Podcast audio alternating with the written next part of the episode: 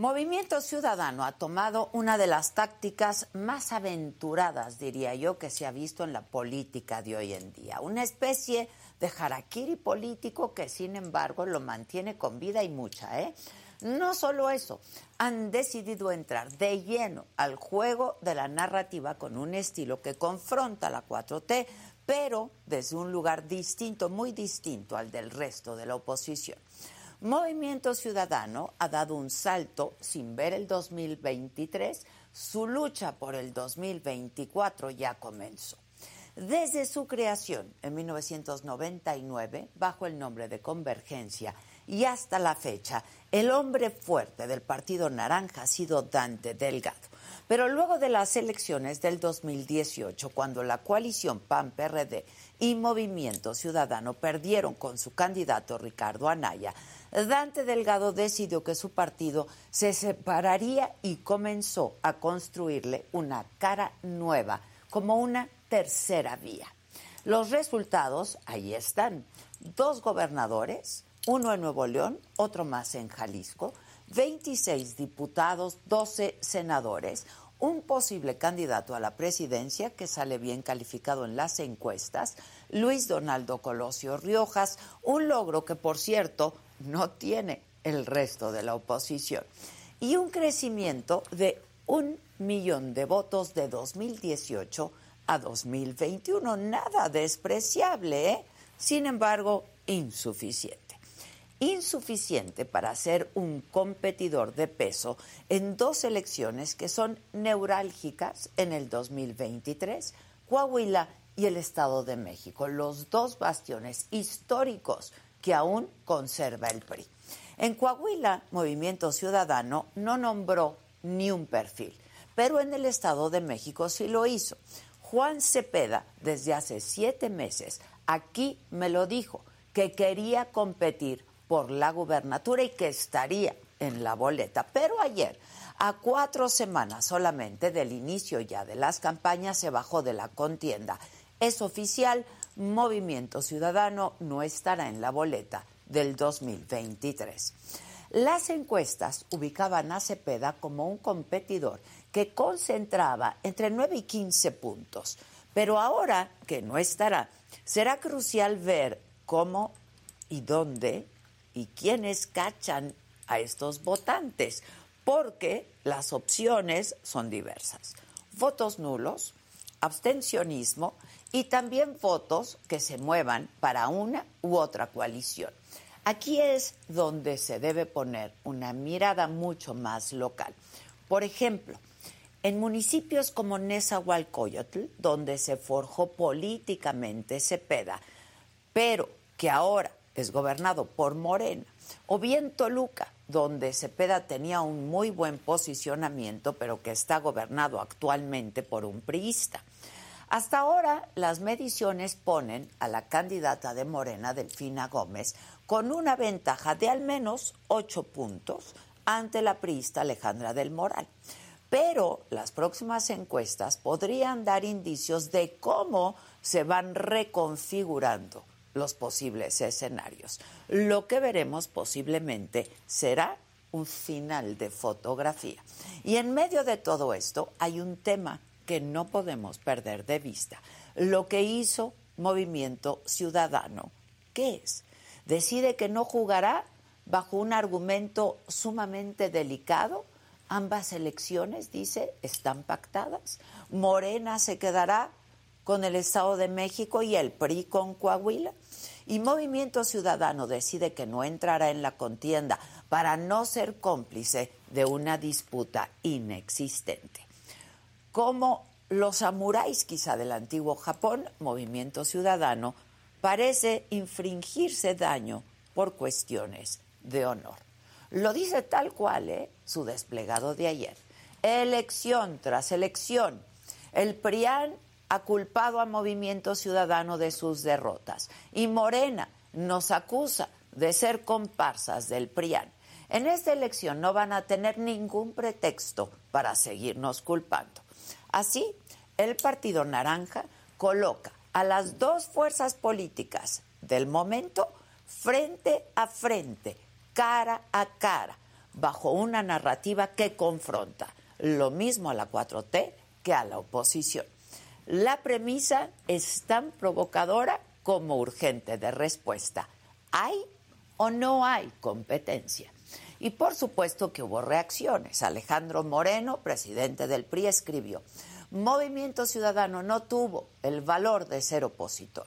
Por su parte, el perredista Jesús Zambrano dijo que una oposición unida no divide el voto. Movimiento Ciudadano se aparta, pues, del 2023, quizá desaprovechando una oportunidad valiosa de hacer trabajo territorial como buscan todos los partidos. Pero, a la vez, se radicaliza en un discurso que le ha dado frutos y buenos frutos. Quieren ser una tercera vía. Ya veremos si haberse retirado de las elecciones por los gobiernos de Coahuila y el Estado de México los fortalece todavía más o los desaca. Yo soy Adela Micha.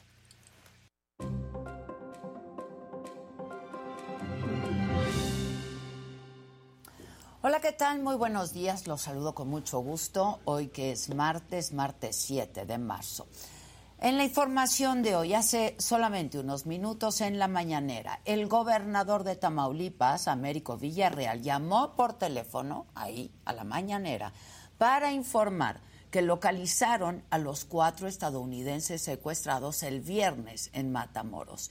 Dos de ellos, dijo, están muertos. Uno más lesionado, el otro con vida. Y no se dieron más detalles. La Casa Blanca ha calificado de inaceptable este secuestro. Según la cadena ABC, los cuatro estadounidenses viajaron a Matamoros porque la única mujer que iba en este grupo de cuatro se iba a realizar una cirugía estética. Medios locales refieren que confundieron al grupo con narcotraficantes del cártel del noreste y haitianos. Y también en la mañanera, el secretario de la Defensa Nacional, Luis Crescencio Sandoval, informó que detuvieron a Noé N., jefe de plaza de la organización delictiva Gente Nueva del Tigre, a quien se le vincula con José Noriel Portillo Gil, a quien le llaman el Chueco, ¿se acuerdan del Chueco? Este joven señalado de asesinar a dos sacerdotes jesuitas y a un guía de turistas en Cerocahui, en Chihuahua. En el escenario político, la magistrada del Tribunal Electoral, Janino Talora, propuso a la Sala Superior restituir a Edmundo Jacobo como secretario ejecutivo del INE. Este proyecto se va a discutir en el tribunal en los próximos días. En la información internacional, reabren las universidades en Afganistán, pero no para todos, ¿eh? Las mujeres siguen vetadas por el gobierno. La prohibición de estudios universitarios es una de las tantas restricciones impuestas a las mujeres por los talibanes desde su regreso al poder en agosto del 2021. En los otros temas, el gran, enorme Ignacio López Tarso fue hospitalizado ayer de emergencia, se reporta estable.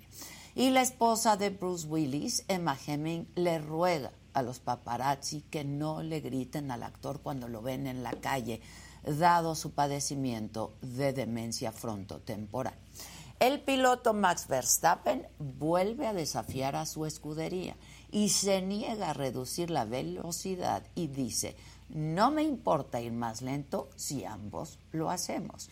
Esto en referencia a su coequipero, el checo de todo esto y mucho más estaremos hablando esta mañana aquí en Me lo dijo Adela, así es que no se vayan, compártanos que ya comenzamos.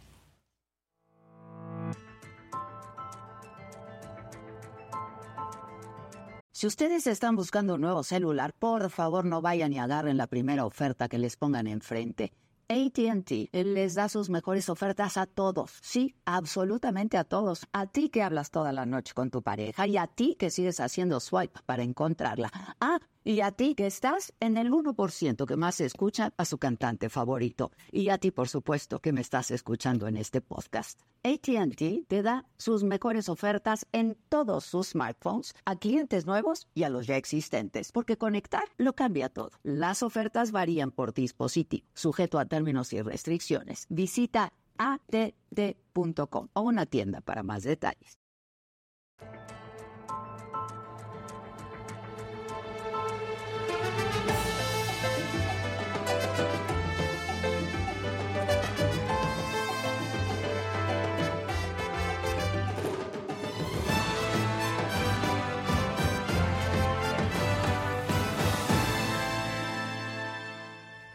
Bueno, pues ya les decía, eh, se los adelanté aquí mismo desde ayer, que Movimiento Ciudadano había anunciado que no participará en las elecciones para gobernador en el Estado de México, tampoco tenía un perfil para Coahuila.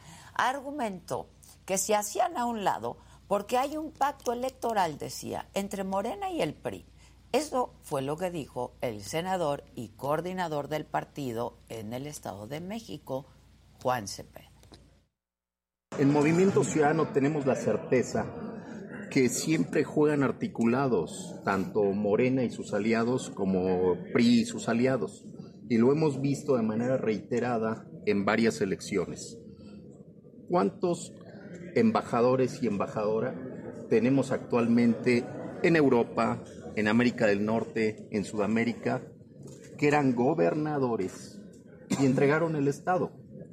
Son cuatro pero también tenemos gente que era parte de esos gobiernos que tachaban de corruptos y los tienen trabajando para ellos. ¿Ok?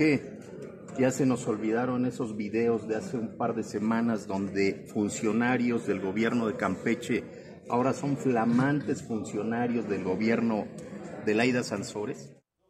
Bueno, y Dante Delgado, coordinador nacional de Movimiento Ciudadano, habló del liderazgo de Juan Cepeda en el Estado de México. No tengo ninguna duda que el liderazgo de Juan va a prevalecer en el Estado de México. Eh, porque con todo respeto, eh, los liderazgos actuales son liderazgos que están soportados verticalmente de arriba hacia abajo. Y el liderazgo de Juan es un liderazgo construido de abajo. A veces es una diferencia abismal. Y yo se lo he dicho, el movimiento ciudadano empoderado lo va a ser gobernador en el siguiente proceso. Bueno, y para hablar de este tema, vamos a enlazarnos, lo haremos vía Zoom con Jesús Zambrano, el presidente nacional del PRD, quien es parte de la coalición del PRI, del PAN y el PRD. ¿Cómo estás, Chucho? Buenos días. Muy buenos días, Adela, con el gusto de saludarte a tus órdenes, como siempre. Igualmente. ¿Cómo leen esto, Chucho? Este, ¿Ustedes ya sabían este anuncio que haría Movimiento Ciudadano? O más bien te pregunto desde cuándo lo sabían. sí, desde hace varios días estaba el rumor corriendo profusamente, eh, Adela, y ayer simplemente lo confirmaron. Todo el fin de semana incluso estuvo prácticamente dándose por hecho que esto sucedería porque Juan Cepeda fue cayendo, cayendo paulatinamente y en las últimas semanas rápidamente de las preferencias eh, electorales y entonces eh, terminó finalmente decidiendo que no participaría. Sé que hubo diferencias internas ahí en el seno de Movimiento Ciudadano y entonces lo que le escuchamos ayer en la mañana a Juan Cepeda cuando eh, anunció que darían un paso lateral, dijo, eh, y que lo mejor sería que no participaran, porque en cuanto participaran iba a ser el objeto de ataques de estas dos uh, coaliciones y que entonces él no quería prestarse a eso. Como si las eh, campañas y las elecciones, Adela, fueran un asunto de ángeles que no eh, hacen uso de todas las herramientas para ganar las elecciones. Eh, la lucha por el poder así es, y estamos en una lucha por el poder. Y luego después argumentan que, como lo escuchamos ahorita ahí en este resumen eh, que tú presentas, dicen que pues es que son dos coaliciones, que estamos, que están de acuerdo, que, estamos de acuerdo. Absolutamente falsa, absolutamente falso eso. Ha pasado en otras elecciones, ¿eh? Con algunos gobernadores priistas, los que han ah, entregado el Estado. Eh, eso es indiscutible, ahí están los, eh, hechos a la vista de cómo hubo gobernadores que se prestaron a este juego perverso de vender prácticamente eh, las elecciones a costa de no meterse o dejar que el eh, partido del presidente Morena pues eh, haga y deshaga y gane las elecciones y luego ya los premian. Eso es indiscutible, pero de ahí a que quienes participamos de buena fe y que confiamos en lo que se pacta, que se firma, seamos parte de un juego así como para ya eh, simular que vamos a contender para ganar y no lo hacemos, eso es absolutamente falso. Yo eh, de ninguna manera comparto ese punto de vista, yo por eso sostengo que en lugar de que Juan Cepeda y MC hubiera dicho me hago un lado porque está muy dura la polarización política, pues que se hubiera escrito a la coalición si está en contra de que siga esta eh, degradación nacional encabezada desde Palacio Nacional y Morena, pues entonces cerrémosle el paso juntos. O sea, no declina, digamos, no declina a favor de nadie, ¿no? No declina a favor de nadie, simplemente así como, bueno, pues ahí nos veremos mejor el 24, vamos a preparar mejor, pero como tú bien lo preguntabas, ¿realmente están tomando la mejor decisión como para que la gente los esté viendo como una opción rumbo al 2024? Mira, yo por eso digo, si los votos, como creo que lo son en su gran mayoría, son votos opositores al proyecto gobernante de López Obrador guion Morena, entonces eh, yo les eh, pido, les eh, hago un llamado a los simpatizantes de Morena que estaban, de, de, MC, que estaban en la idea de apoyar a Juan Cepeda, pues que se vengan con nosotros, que formen parte de este torrente que estoy seguro va a crecer hasta lograr la victoria con Alejandra del Moral a la cabeza. Pues es que eso es lo que hay que ver, ¿no? Ahora la contienda es entre dos, que tampoco está mal, ¿no? Este, pero vamos a ver quién cacha esos votos que traía Juan Cepeda con Movimiento Ciudadano, ¿no? Sí, porque la gente en realidad, pues, y los liderazgos mismos de Movimiento Ciudadano en el Estado de México, Adela, pues se, estarán preguntando, ok, ¿y dónde voy a escribir yo? Y para el 2024, ¿qué es lo que va a seguir? ¿Qué es eh, en, dónde voy yo ahorita a trabajar para acreditar que tenemos presencia? En realidad, incluso en términos estrictamente electorales, eh, Movimiento Ciudadano no tiene ni el 3% de la votación en las últimas elecciones, eh, no tiene derecho a prerrogativas, subió ciertamente hace seis, hace seis años Juan Cepeda con, eh, como candidato con el PRD en circunstancias diferentes y quedó en tercer lugar, arriba del PAN incluso. Eh, en 2000 uno. Es el tuyo, Chucho, no sé si es tu teléfono. 2018. Sí, ya, ya, ya lo, ya lo, ya lo acá silencié. Ya lo silencié. Este, eh, en 2018, Juan Cepeda va como candidato de la coalición PAN, MC y PRD, postulado por el PRD, y, entra al Senado como primera eh, minoría, ciertamente. Entonces, eh, eh, ahí hay votos que se fueron del PRD para allá. Y yo digo, pues ahora lo lógico, en todo caso, para nosotros, desde la perspectiva del PRD, es que invitemos respetuosamente a los liderazgos de MC en el Estado de México y a los votantes simpatizantes de Juan Cepeda que no se vayan a fortalecer a Morena. Si realmente no quieren contribuir a que siga esta desgracia nacional, entonces pues eh, jalemos por acá. Y luego ya veremos qué puede pasar en el 2024, pero me parece que pues el propio Dante ha elevado el eh, nivel de la polarización o de la confrontación, mejor dicho, contra toda la coalición va por México. Pues no sé, luego ustedes le entienden mejor, este Chucho. Yo por eso te lo pregunto. Es esto es solamente un discurso público, una narrativa que hacen lo, se hace en lo público y hay acuerdos por ¿qué, qué es lo que está pasando, Chucho? No, yo creo que, insisto, lo que sucedió fue que Juan Cepeda dijo, así para qué participo si traigo el 4% hoy según todas las encuestas que se han dado a conocer, Adela. Entonces, eh, después de que fue la gran noticia en el, eh, eh, hace seis años, en el 2017, que estuvo arriba del PAN, y luego que en el 2018, encabezando la fórmula de senadores, logra colocarse como parte de la coalición con el PAN y con el MC y el PRD, logra colocarse en segundo lugar de la votación.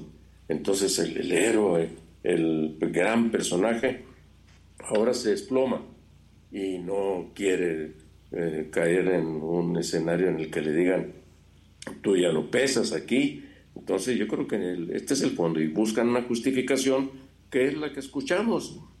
Y además, sabiendo que se han agudizado las eh, diferencias y las confrontaciones públicas entre Dante Delgado y Alejandro Moreno del PRI, pues entonces aprovechan, se aprovecha el día de ayer para golpear, para justificar, para satanizar, en lugar de colocarse de, el, de una de las partes, del lado de una de las partes.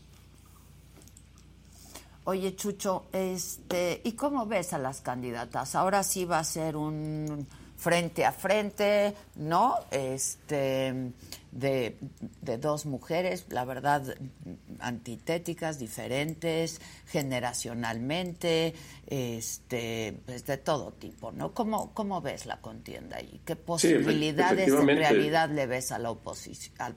bueno, a la oposición no, local, a la oposición federal. Sí, mira, va a ser efectivamente ya, como ha quedado claro, una contienda entre dos coaliciones encabezadas cada una por una mujer. Y mm, desde mi perspectiva, la candidata Alejandra del Moral, pues que hemos decidido ir con ella en la coalición, tiene muchísimas más potencialidades, capacidades, eh, capacidad misma para gobernar y podrá eh, desde mi punto de vista, lograr la mayoría. Porque además, mira, eh, digo, lo que estoy bien, antitéticas las dos eh, figuras, Delfina, pues ahí trae una carga de acusaciones probadas incluso y con sentencias de los órganos electorales de cómo fue parte de una de un escenario para saquear, para robarle a los trabajadores en Texcoco, que tuvo un desempeño mediocre, terriblemente gris en su paso por la SEP, además con señalamientos de miles de millones de pesos que no se han podido comprobar. Eh, y todo esto, pues mira, tendrá que salir y, y, seguramente será parte de los debates que se den en el camino. Alejandra, por cierto, ha propuesto cinco debates ahora. Eso por una parte. Eh, como candidatas, como personas, como mujeres, yo desde luego le veo muchísimas más potencialidades y capacidades para crecer, para desarrollarse a Alejandra del Moral. Y luego también los partidos integrantes de la coalición va por el Estado de México, pues eh, lo que tenemos son fuerzas territoriales muy claras, presencias muy grandes. El PRI tiene una estructura muy importante que la demostró en el cierre de campaña que hicieron en Texcoco de cerca de 30 mil personas.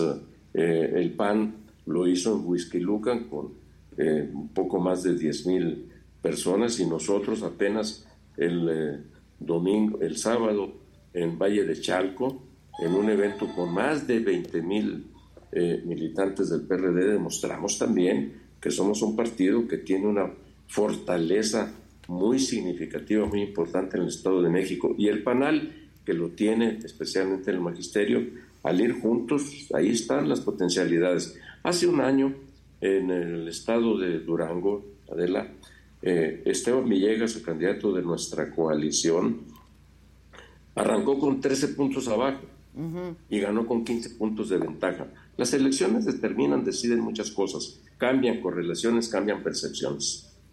Sí, y la verdad, la, la, encuesta más importante es el día de la votación. Ahora, hay encuestas que traen a Alejandra del Moral ocho puntos abajo, que no es nada mal, ¿no? Cuando pues había un doble dígito de ventaja de Delfina, este, y cuando todavía no empiezan las campañas.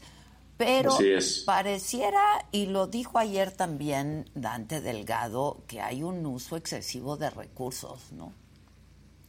¿Lo ves? pues eh, son, son de las cosas que siempre debe estar vigilando la autoridad electoral para evitar que se viole la ley. Entonces, eh, eh, ha habido señalamientos efectivamente de ambos lados al respecto de lo que están haciendo el, otro adversario. Yo digo, pues para eso que la autoridad intervenga y si hay excesos, si hay gastos indebidos, que se eh, se les finque responsabilidad a quienes lo están haciendo. Bueno, pues vamos a ver qué pasa, ¿no? Este, ¿cómo, ¿Cómo ves que está jugando el gobernador del Estado de México, Alfredo del Mazo? Pues Alfredo yo creo que está jugando un papel institucional y pues así como les exigimos a otros gobernadores que no son nuestros partidos de la coalición que no intervengan, le exigimos a López Obrador que no se meta ilegalmente eh, como jefe de pandilla a las contiendas, hay que decir lo mismo y esperar que suceda eh, lo mismo con Alfredo del Mazo, que se mantenga de manera institucional conforme lo eh, señaló, lo expresó públicamente cuando firmaron un convenio de colaboración del gobierno del Estado con el órgano electoral del Estado de México. Yo tengo pues espero que así suceda y tengo esa confianza, porque pues, eh, luego se dice, es que el gobernador jugó contras. Puede jugarlas en términos de, de dejar que sucedan cosas, de no denunciarlas, de no actuar con la responsabilidad que tiene como gobernador del Estado. Y me parece que eso fue lo que hicieron otros gobernadores que están premiados con embajadas.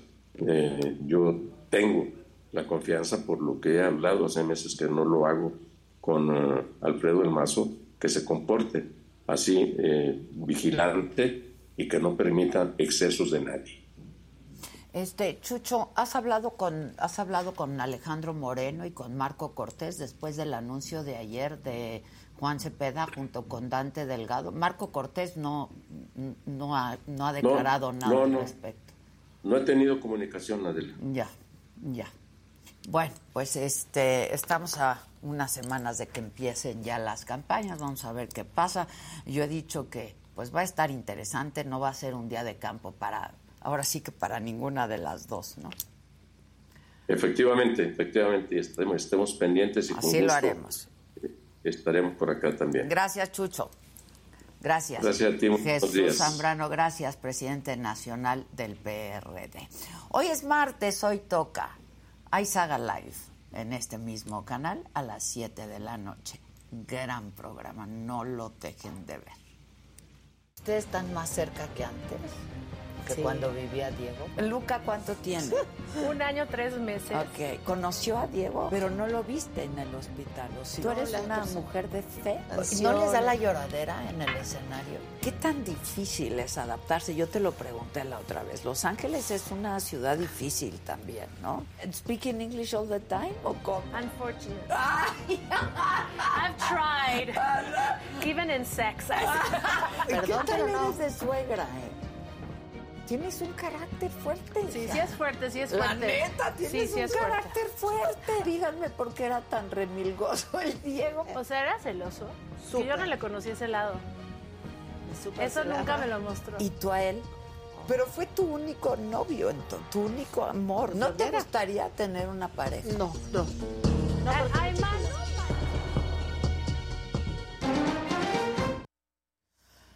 Bueno, Pues sobre esto que comentábamos, que en la mañanera de hoy el gobernador de Tamaulipas, Américo Villarreal, le llamó al presidente y le dijo que habían localizado a los cuatro estadounidenses que habían sido eh, secuestrados. Le dijo que dos de ellos eh, los habían eh, localizado muertos, uno más lesionado, el otro con vida.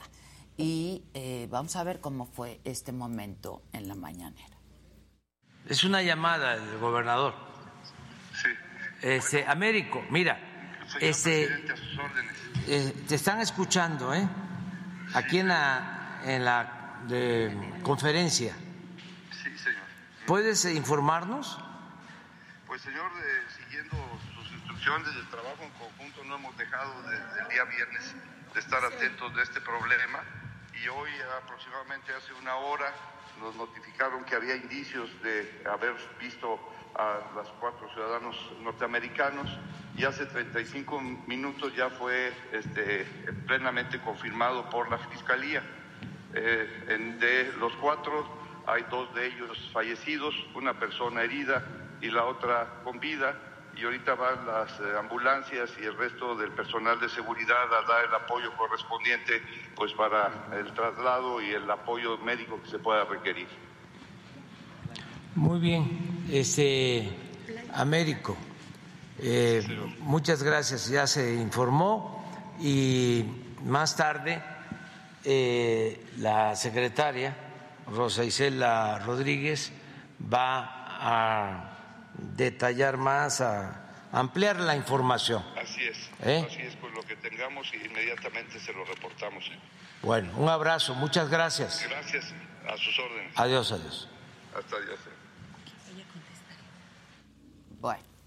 Y hace unos minutos, la secretaria de Seguridad, Rosa Isela Rodríguez, informó que ya hay un detenido por este crimen, lo hizo vía Twitter, el fiscal de Tamaulipas, Irving Barrios, escribió, continúan labores de investigación e inteligencia para la captura de los responsables. Vamos a hacer contacto ahora, lo haremos vía telefónica con la periodista Patricia Azuara, reportera del medio Hoy Tamaulipas. Pati, ¿cómo estás? Buenos días. Muy buenos días, Adela. Pues sí, como bien informas y adelantas, alrededor de las diez y media de la mañana de este día, el gobernador del Estado, Américo Villarreal, Anaya, va a ofrecer una rueda de prensa, Adela, para dar a conocer, entre otros temas, el informe más detallado de este caso. Como bien adelanta, sí, el día de ayer el fiscal general Irving Barrios Mojica dio a conocer que ya un grupo especial con miembros de todas las corporaciones, Adela, estatales y federales, estaban realizando, ya realizan las investigaciones que ya se dio con el paradero de, los cuatro estadounidenses. Lamentablemente, como bien informas, dos de ellos murieron, pero están eh, realizando las investigaciones para dar con los responsables de este plagio. El gobernador eh, Américo Villarreal, como bien eh, comentaste, confirmó esta situación, que estos cuatro estadounidenses secuestrados en el municipio de Matamoros, bueno, pues dos murieron, uno está vivo y el otro herido. El reporte que se tiene hasta el momento, Adela, como bien te comento, va a ser alrededor de las diez y media de la mañana, once de la mañana, cuando el gobernador Américo Villarreal Anaya ofrezca esta conferencia y se den a conocer más detalles del caso. Oye, Pati, este, bueno, pues estaremos atentos a ver qué tiene que decir el gobernador a las diez y media en esta conferencia de prensa. Pero lo que hay que eh, también hacer notar es que el gobernador no había dicho nada desde el viernes pasado que ocurrieron los hechos. No, Adela, eh, eh, como bien eh, detallas, no se había comentado nada hasta el día de ayer que el, FBI emite este comunicado donde incluso ofrece la, recompensa y este sale el, fiscal general Irving Barrio Mojica a hablar sobre el caso y bueno, pues es lo que se sabe hasta ahora. Hoy por la mañana estuvo el gobernador del estado en Los Honores, aquí en capital de Tamaulipas pero no eh, dio entrevista, eh, eh, pidió a los medios de comunicación esperarnos hasta esta conferencia de prensa. Pues sí, ¿no? Y luego de hablarle por teléfono ahí en plena mañanera al presidente, ¿no? Sí, eh, bueno, pues es lo que se sabe hasta el momento. Vamos a estar muy atentos, Adela, de lo que se detalle.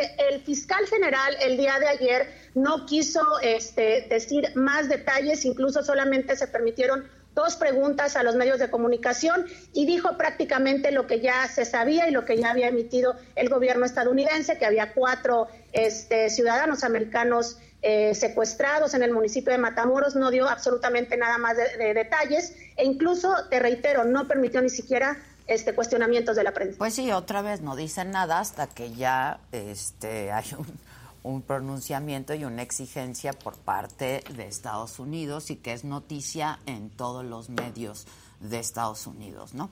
Pero bueno, estaremos atentos a las diez y media. Muchas gracias. Gracias a ti, Patti. Muchas gracias. Gracias. Eh, ¿Qué?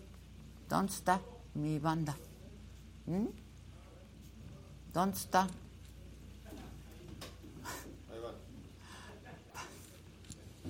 Próximamente, aquí en Saga también, ya parece broma, vénganse para acá. Vengan, vengan, pasen. Es orgánico aquí el la sección. Fausto. Hombre. Ay, pensé que venías de la Chairistegui, pero no. Parece, ¿verdad? No, pero no, no. Adila. Ay, luego deja, mira, no, espérenme. ¿Qué pasó? ¿Quién se, ¿Qué chaparrito se, sentó aquí? Y todavía no llega Katz. Si llega y hace esto Buenos siempre. días, ¿cómo están? muchachos. Buenos días, ¿cómo están? Buenos días. Buenos días. Pues, ¿qué tal la mañanera? El presidente tuvo que advertir, ¿no? Te están escuchando todos. Sí, como cuando pones en speaker allá. Sí. Estoy aquí con toda mi familia. ¿eh? Aquí en el coche, pero voy Exacto. acompañada.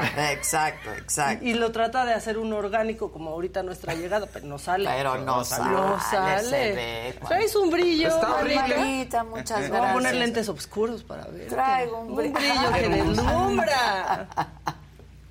Hola, guapa. Hola, guapa. Hola. ¿Cómo estás, guapa? Bien, ¿tú? ¿Todo bien? ¿Todo bien? Sí. todo Qué bien. todo bien, bien. Casarín está. ¿no Pues está? mejor No, que mira, ahí nunca, anda, ¿no? ya, yo ya lo vi en los Fue monitores. por un café. Ah, fue por un. Aquí estoy. Ah, aquí estoy. Ahora sí llegó demasiado lejos. ¿Estás en la No es cierto, marina? Aquí estoy desde el principio y mira, hoy Ahí me vine a la marina. Pero estás a contraluz, Danny Me Boy. Te ves oscuro, ahora sí como me gustas, bien negrito, Sí. Casarín. Se puso así a propósito para que no veas qué tan blanco está todavía. Prietito, Ahorita aplica bien la de Bárbara de. Regil. Ay, me veo bien prieto. No, ¿qué tal esa que hizo? ¡Qué horror, qué prieta! Ay, no. Quédate ahí, Casarín, te ves bien prietito ahí. Y eso, bonito. Bien bonito. Arregla tu comunicación, Casarín. Porque parece que tiene cipo. Que se largue, sí, que se largue. Oigan, la- 10 horas seguidas. 10 horas. No, no, Arregla, Casarín, no. arregla, arregla, La estás forzando, Sí, manito. la estás forzando mucho. Arregla tus problemas y cuando los acabes de arreglar, nos avisas. Oigan, la semana pasada, eh, aquí yo hice un editorial sobre la escasez o la ausencia de medicamentos para la salud mental, producto de un diferendo entre el gobierno y una farmacéutica. Y les dije también que buscamos a esta farmacéutica para que nos digan o fijen postura de qué es lo que estaba pasando. Y nunca nos contestaron. Ayer enviaron un correo a una servidora que leo textual y dice, estimada Adela, escuchamos con atención tus reflexiones del viernes. Queremos que sepas que nuestra preocupación durante 50 años ha sido y es la salud mental de los pacientes.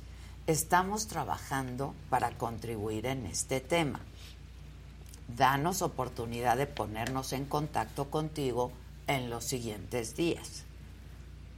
Pues más bien con los pacientes, ¿no?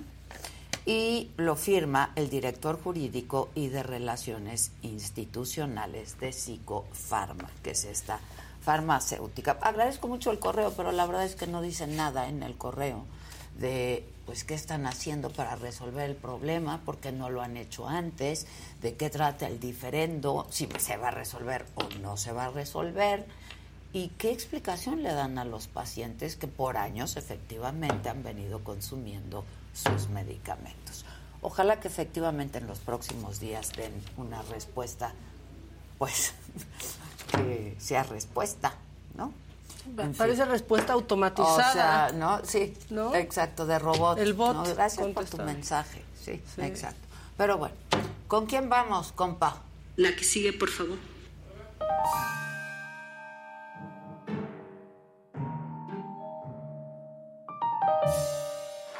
Bueno, es martes.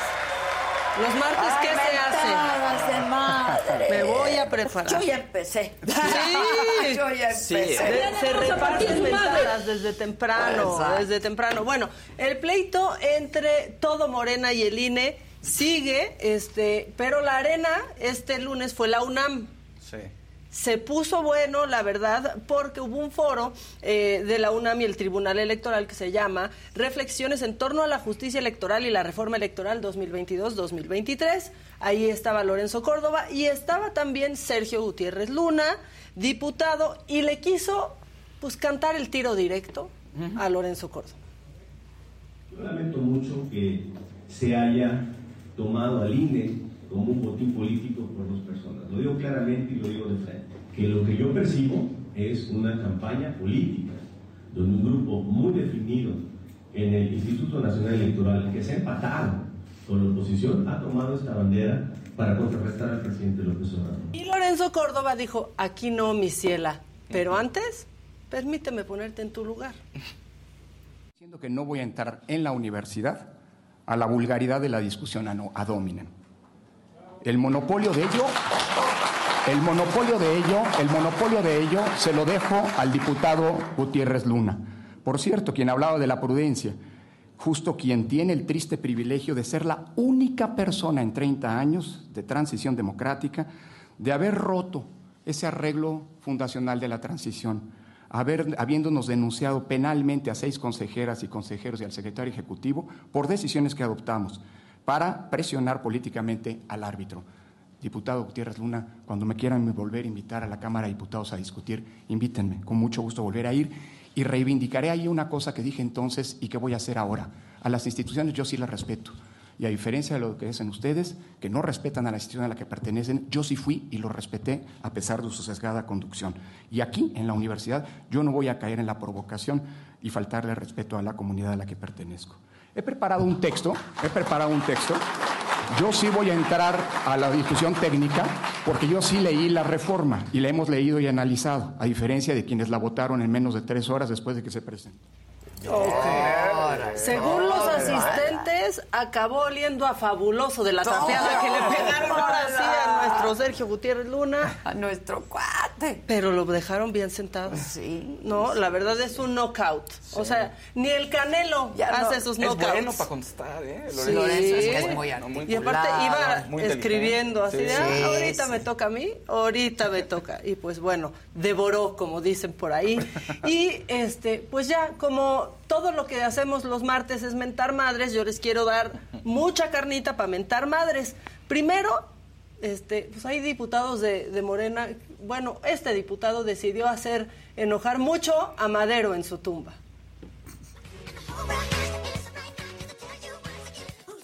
¿Qué es eso? Imagínate que se pudiera reelegir AMLO como... No, no, es changuitos de sí, no, de ojalá, de ojalá. De ojalá. como los changuitos que, que cuando te lo juro, te lo te juro. Lo, no, ese sería AMLO de no me quiero reelegir.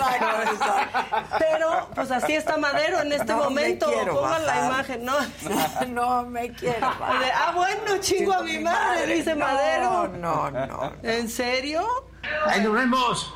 De entrada, se los digo, si hubiera reelección no podría aplicarle al presidente que está en turno, se tendría que aplicar al siguiente. Claro. O sea, no podría pasar eso, no va a pasar. Dejen de romantizar con eso, que lo hacen para hacer enojar a la gente, que se las cree. No va a pasar. Pura provocación. Pues sí, bueno, este es el diputado Alejandro Carvajal, que no llegaría hasta este macabrón ni a las noticias si no fuera por hacer estas cosas. Claro. También, la verdad, para eso ¿Quién, existe. ¿quién lo va a conocer? No. Pero ya te ya sabes, oye, ojalá que salgan las noticias. Ya lo logré, lo logré. Bueno, ya saliste. Alejandro Carvajal. Alejandro. Exacto, exacto, exacto. Digo, la verdad es que ya se sabe su nombre, pero lo pueden olvidar a partir de ahora, porque les voy a cambiar. Estamos a unas horas del 8M, ¿no? Sí, sí, sí, Bueno, esto sí está para mentar madres porque hace unos días el Congreso, en el Congreso de Puebla, pues se aprobó una reforma que se llamó Ley Ácida. ¿Qué es? Bueno, pues tipifica como tentativa de feminicidio los ataques con ácido y pues ahí estaba María Elena Ríos. Pero. Sí, exactamente. Ella quiso hablar después pues básicamente decir que qué bueno, pero que estas leyes luego se quedan en papel y son para aprovechar la coyuntura y demás. Habló y alguien se molestó. Es nuestra responsabilidad desde el tema legislativo que estas leyes no se conviertan en muertas. Desafortunadamente el Poder Judicial está corrompido. Sí, y déjeme hablar déjenme hablar porque este recinto, este recinto es para todas, no solamente para usted. Así que agradezco a todas las diputadas, inclusive a usted, presidente. No, no. Sí, o sea, callándola. Luego salió de ahí y dio estas declaraciones. Me da mucha tristeza que, que hable de un protocolo en donde calle a una sobreviviente quien fue invitada para la aprobación de esta ley y me recuerdo tanto a mi agresor, porque mi agresor también era diputado del PRI, tenía los mismos comportamientos. Bueno, quien la cayó fue Néstor Camarillo, ¿no? Pero hubo otra mujer que al parecer le estaba haciendo las señas a Néstor como de, pues ya que se calle, pero miren, primero esto, lo denuncia en redes sociales este, María Elena y de pronto recibe este mensaje de parte de alguien del equipo de Néstor en donde dicen pues que saben que han pasado por momentos muy complicados y este pues que Néstor sabía que no fue la forma correcta de reaccionar y le quería pedir una una disculpa de manera personal. Pues ya para qué, ¿no? Pues o sea, ahí la tuvo, quiso pues hablar y la cayó. Más personal que eso, Néstor. Exacto. Pues más personal que eso ya no. O sea, muy bien Puebla, pero muy mal también por lo que sucedió. Y quiero que se fijen en esta mujer que al parecer era la que le decía a Néstor como de, pues ya que se calle, ¿no? Hasta le pusimos así, flechita roja. ¿Y qué tal la sororidad?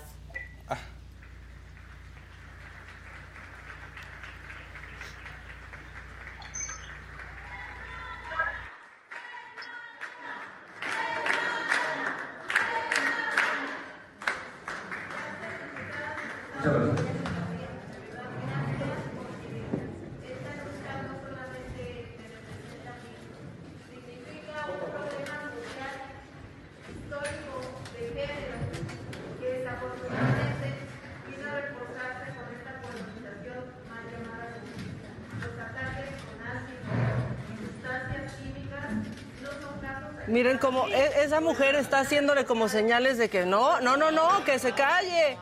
No le toca, no puede. otro también. Con y religionarios. Y no solo eso, ahorita van a ver cómo es la primera que aplaude para que se empiece a callar María Elena. Miren, ahí está, sigue diciendo, no, no, no, no. No. No deja de hacerle señas a Néstor, ¿no? Y ahí sigue. Y entonces ahí va ya mejor. ¿Está el audio? Pongan el, audio del video. Ahí ya empieza a callar. Y es la primera que aplaude. No, no, no. Déjeme hablar, le dice, y me recuerda a mi agresor. ¿Qué fue? Pero aparte siento que se les va este pequeño detallito ¿no? A los congresos, pues que es el lugar que de representación de la ciudadanía. Sí, sí, sí. Si va un ciudadano, pero aparte que acaban de aprobar una ley a partir de lo que le sucede, ¿por qué no podría hablar? ¿Y por qué no puede callar a alguien? Claro. Sí, como ya, ya, ya, ya le invitan? Y la otra ahí jalando el aplauso para callarla como música de los Óscares. El otro qué. Esa ni sabemos quién es. ¿Para qué le hace caso? claro. No, no. Quedó pésimo. Bueno, este, o sea, resulta que tiene más espacio un antivacunas en el Senado, como la semana pasada lo vimos, que, una, mujer como María Elena. Sobreviviente de un ataque brutal. Hijos, pero esas palabras que le hice me recordó a, mi, agresor, que también era diputado. Exacto. Y invisibilizándola. no, muy mal, ¿eh? Muy mal. Y parece que de verdad nada más entonces pasan estas leyes para aprovechar el momento, para salir en las noticias, pero no hablen porque no nos interesa que, que, estén hablando. No nos conviene, ¿no? Sí. Y voy a seguir con Puebla y no es nada personal, no es nada personal, pero les quiero decir que si conocen a alguien que trabaje en el gobierno de Puebla, avísenle que ya les dieron permiso de faltar mañana para marchar. Mm. Gracias que trabajan para el gobierno del Estado que decían ir a la marcha, lo pueden hacer sin que haya ningún tipo de descuento, penalización o señalamiento para ello, en un pleno ejercicio de sus derechos y con pleno respeto y apego a la conmemoración eh, que en su momento las mujeres a nivel mundial llevan a cabo. Bueno, pues ahí está, estamos poniéndonos de acuerdo. Bueno, todos los del gobierno de Puebla, a menos que trabajes en la SEP, porque ¿saben qué? Ahí el encargado del despacho de la CEP en Puebla, José Luis Orcia, dijo, no, no, pues, ¿por qué? Ay, si vamos a faltar por todas las fechas, nunca va a haber clases. Ay, imagínense si mañana hay día de no sé qué y día de no sé cuánto, ¿dejamos a los niños sin clases? Pero tiene un trasfondo el día. Es ¿Cuál trasfondo? La violencia contra las mujeres. Pero no, y justamente el plan, eh, el objetivo es justamente ver lo que pasaría si no hubiera mujeres secretarias. Pero es que todos tenemos conciencia del problema, es un problema social, todos en todos los sectores y en todos los frentes estamos trabajando para hacer algo contra las mujeres. Ustedes como medios pueden hacer enormidades para generar conciencia social sobre la violencia contra las mujeres que no debe existir en ningún nivel, pero con todo derecho, cuando terminen las jornadas de trabajo, no podemos dejar a los niños mañana sin clases, bueno, el día 8 sin clases. O sea, creo que una mujer maestra puede hacer gran conciencia sobre la violencia contra su género, contra el género de mujeres, en las aulas. Igual que lo podría hacer otra persona que no es maestra en una marcha. Es un tema de solidaridad social, ¿sí? Pero si mañana imagínense que hay otra festividad. Estoy hablando a lo idiota.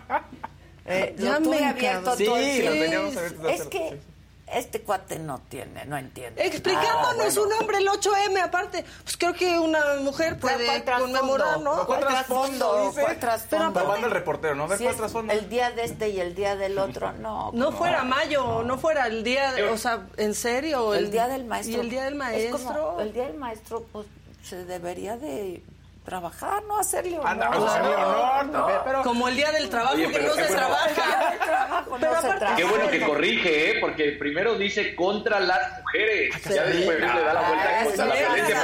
Pero sí, es contra las mujeres. Recargó en el Oxxo Casarín muy bien. Eso, Casarín. Pero aparte, ya por favor, ¿se pueden aprender la diferencia entre celebración y conmemoración? Sí, no hay mucho que O celebrar, sea, ¿eh? La celebración viene, pues no sé, natalicio de Benito Juárez, celebración. Claro.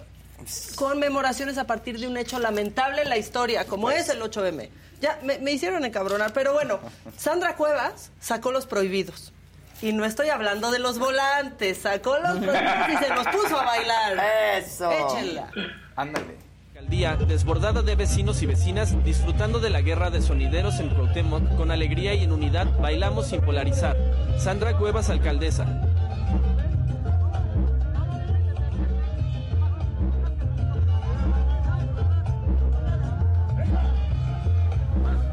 Oye, ¿qué pelo tiene? Sí, Pelazo. Brilloso. Brilloso. Pelazo. Oh, brilloso. ¿Y qué? ¿Eh? Bien, baila. Sacó los prohibidos. Yo se los dije y no estábamos hablando de los volantes que, por, que gracias a Claudia Sheinbaum conocimos todos, que no habían repartido. Pero bueno, este, ahí está. Persinando el piso, Sandra. Mira la chaquetita, era, mira, cuervo, mira la chaquetita, cuervo, mira Dale, cuervo, la chaquetita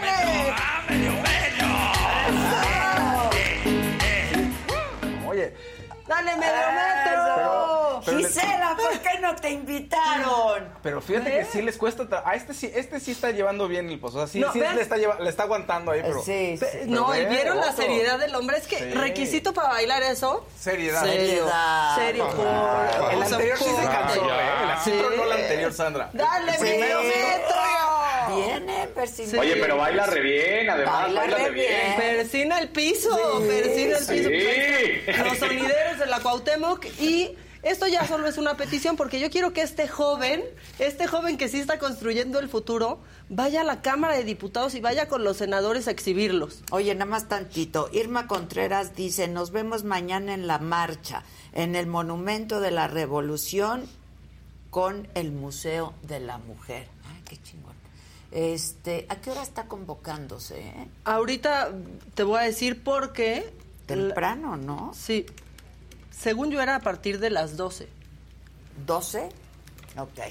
Bueno. Digo, para ver si vamos. Bueno, a este joven sí hay que llevárnoslo al Congreso. Hay que llevárnoslo a la Cámara de Diputados con los senadores nomás para que lo sigan exhibiendo.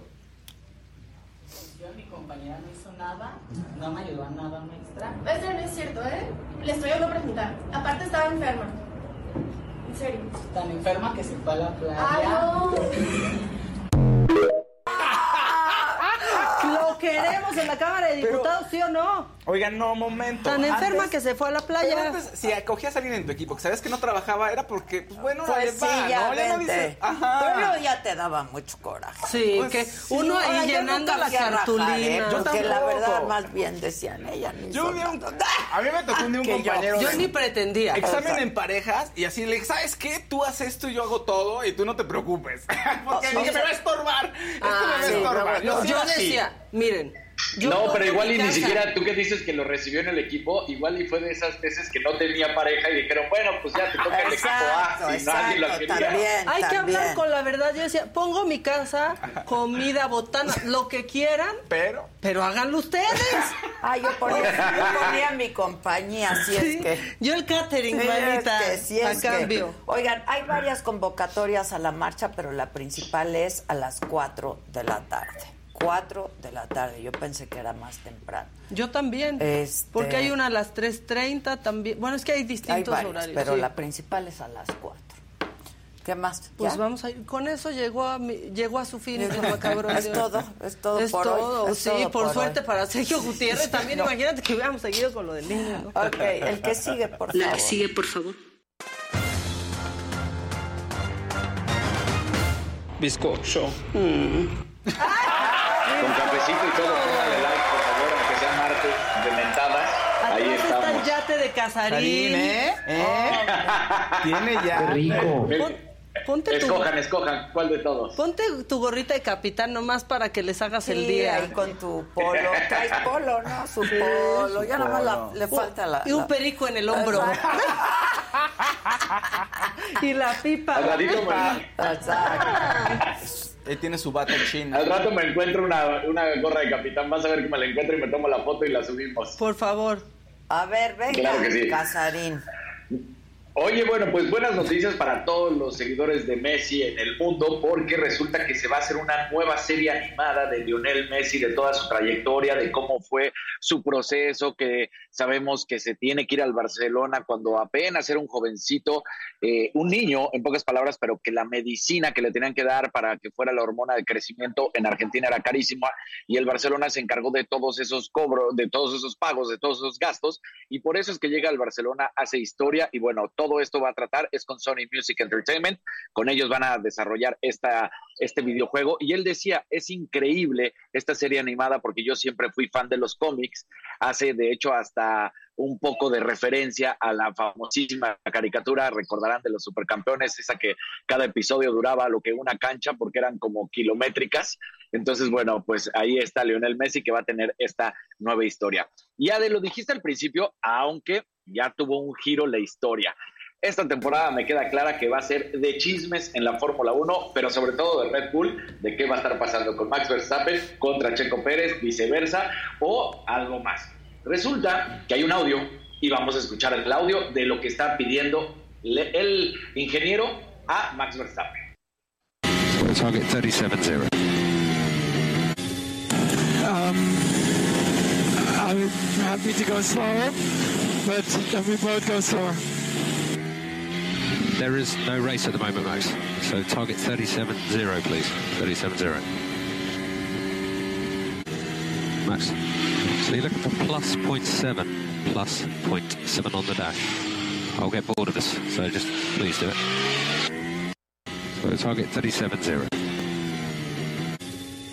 Um, I'm happy to go slower, but we both go slower. There is no race at the moment, Max. So target 37.0, please. 37.0. de Max. No Pero, ¿Qué Casarín, ya. Ahora sí se pasó el Max. No son amigos. No, Don't be happy aquí va. Eh, espe- esperen, esperen. Es que aquí viene la jiribilla. Resulta que aquí en México se le empezó a dar la connotación de que era contra Checo Pérez, pero no fue así. Es entre la vuelta 38 y 40 cuando está peleando el segundo lugar, lo está peleando Charles Leclerc, él está en primero, y entonces le están diciendo no hay necesidad, le estás sacando ventaja, vas por delante y no es un riesgo lo que te está haciendo Charles Leclerc. Y entonces él contesta, bueno, pues si es mi contrincante, es el de Ferrari, bueno, todo eso no lo dice, pero es más resumido, dice si los dos vamos más lentos. Aquí en México, todo esto es una revuelta de es contra Checo.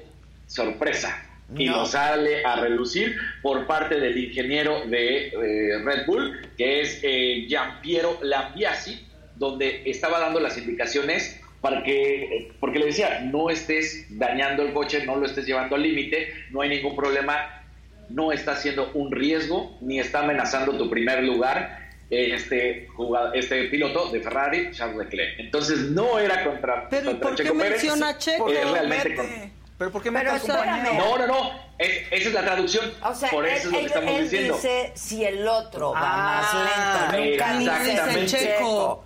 Pero ¿en qué momento salen a decir que el otro no es el checo? Sale Charles, eh, este ingeniero que se llama Giampieri Lambiase y le pide que desacelere y se da el momento, lo dicen, este es el audio entre la vuelta 38 y 40, cuando estaba justo en ese momento Charles Leclerc. Checo Pérez estaba en la tercera posición, no estaba segundo, entonces no era realmente para Checo, sino era para Charles Leclerc. Y después de esas vueltas, justamente Charles Leclerc cuando se le apaga el coche ya ni siquiera funciona. Entonces, entre el audio que lo explica, no fue en ese momento, es en la vuelta 38 a la 40, es cuando está compitiendo y es el segundo lugar. Así lo dice este Giampiero, No lo creo. dice hoy prácticamente por nuestra madrugada, Eh, pero- para aclararlo. ¿Él, él hace esta declaración algún algún medio o simplemente lo aclara? ¿Cómo fue? lo aclara después de, después de la carrera que empieza a circular este audio, él nada más dice, ese fue un audio que se dio entre la vuelta 38 y 40, él, no- él no es, eh, él no va diciendo va contra Checo, él no se engancha, nada más dice este audio fue así, y lo dice madrugada de hoy. Ya. A ver qué dice el checo ahora, porque la telenovela A ver, ¿qué? va a seguir. Ay, no. ya. Exactamente. Esta, esta temporada va a ser entre Checo, Verstappen y Red Bull, pero puro chisme, puro chisme. Es que Así va a ser. También ya nos gustó, ¿eh? Sí. Es también- ya nos gustó. es- esto, esta vibra de Caín y Abel está Sí, padre también. sí, Yo- Yo ya siento que Verstappen me cae muy mal ya. A mí no. Es, es muy bueno. Y yo creo que por A eso mí le me cae mal a la emociona gente, mucho porque es muy Verstappen. bueno. Pues sí, a mí no me cae mal. Sí, odia a Y- Checo y- Pérez. no. No, no es cierto. No, no pero- creo. Y el checo muy bien. Y qué guapo el checo. ¿Vieron en Sí. la foto esa? Sí, tiene fotos que se ven muy bien. Muy guapo el checo. Bueno, y Sí. luego. Pongan, eh, mira, es, es tan bueno Max Verstappen que en las pruebas, en las, pra- en las quali, él, eh, el más rápido era Checo. ¿Te acuerdas que lo habíamos platicado? En las, eh, primero en las prácticas libres, luego en la quali del sábado, el más rápido estaba siendo Checo. Y de repente hay un audio también, de estos audios que permiten que se escuche, y le dicen a Max, Checo trae el mejor tiempo, es el más rápido. Y en ese momento se nota cómo Max acelera. No le dijeron ninguna otra cosa, nada más le dijeron, Checo es el más rápido. Y se nota cómo acelera y le gana por una centésima la pole position. Amo esos piques. Eso te habla. Yo No, amo no. esos piques, la verdad, Del en las carreras. Pues es que así son. Sí. Pues así Eh, son. Para- Para si eso uno se son las pica carreras. hasta en el periférico, no deberíamos, pero si uno hasta en el periférico se pica, imagina, ¿qué? Yo ahí Se otra. pican el ojo luego Sí. cuando se El van. ombligo. ¿Qué Bueno. tal que se van ahí con la boca abierta y No poniendo sé el rímel? le hacen, ¿eh? La neta. No. La Yo neta. No, yo llegaría tampoco así. entiendo eso.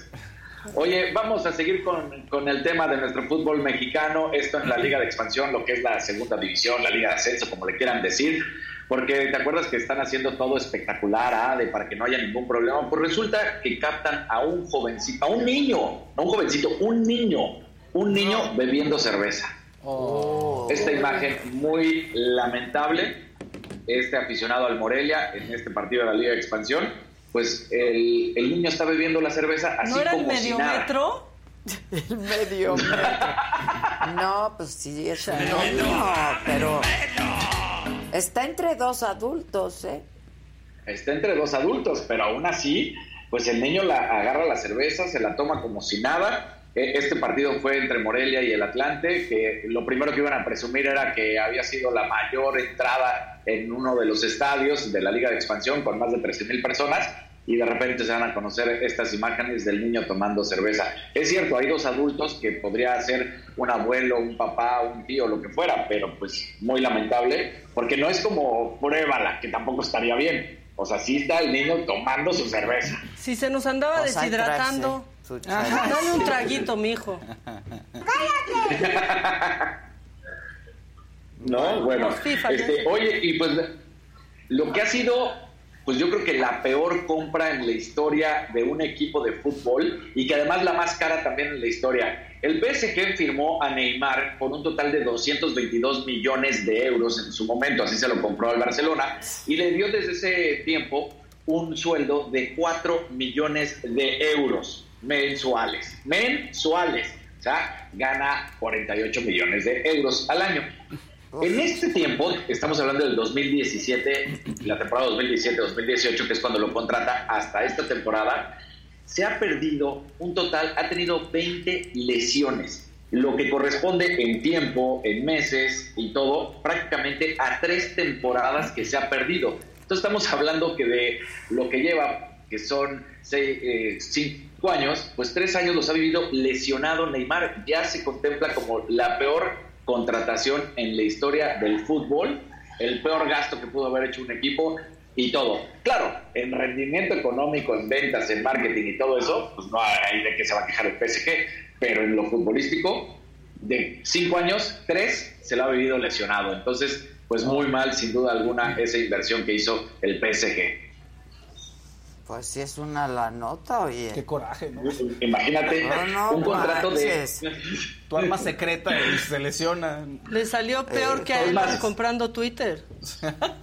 Claro, para que nos siga doliendo, vamos a ser exactitos. 4 millones 83 mil euros mensuales gana Neymar. Eso gana con el PSG. No te burles que se Y mis 70 mil pesos que... Así. Sí, está cañón.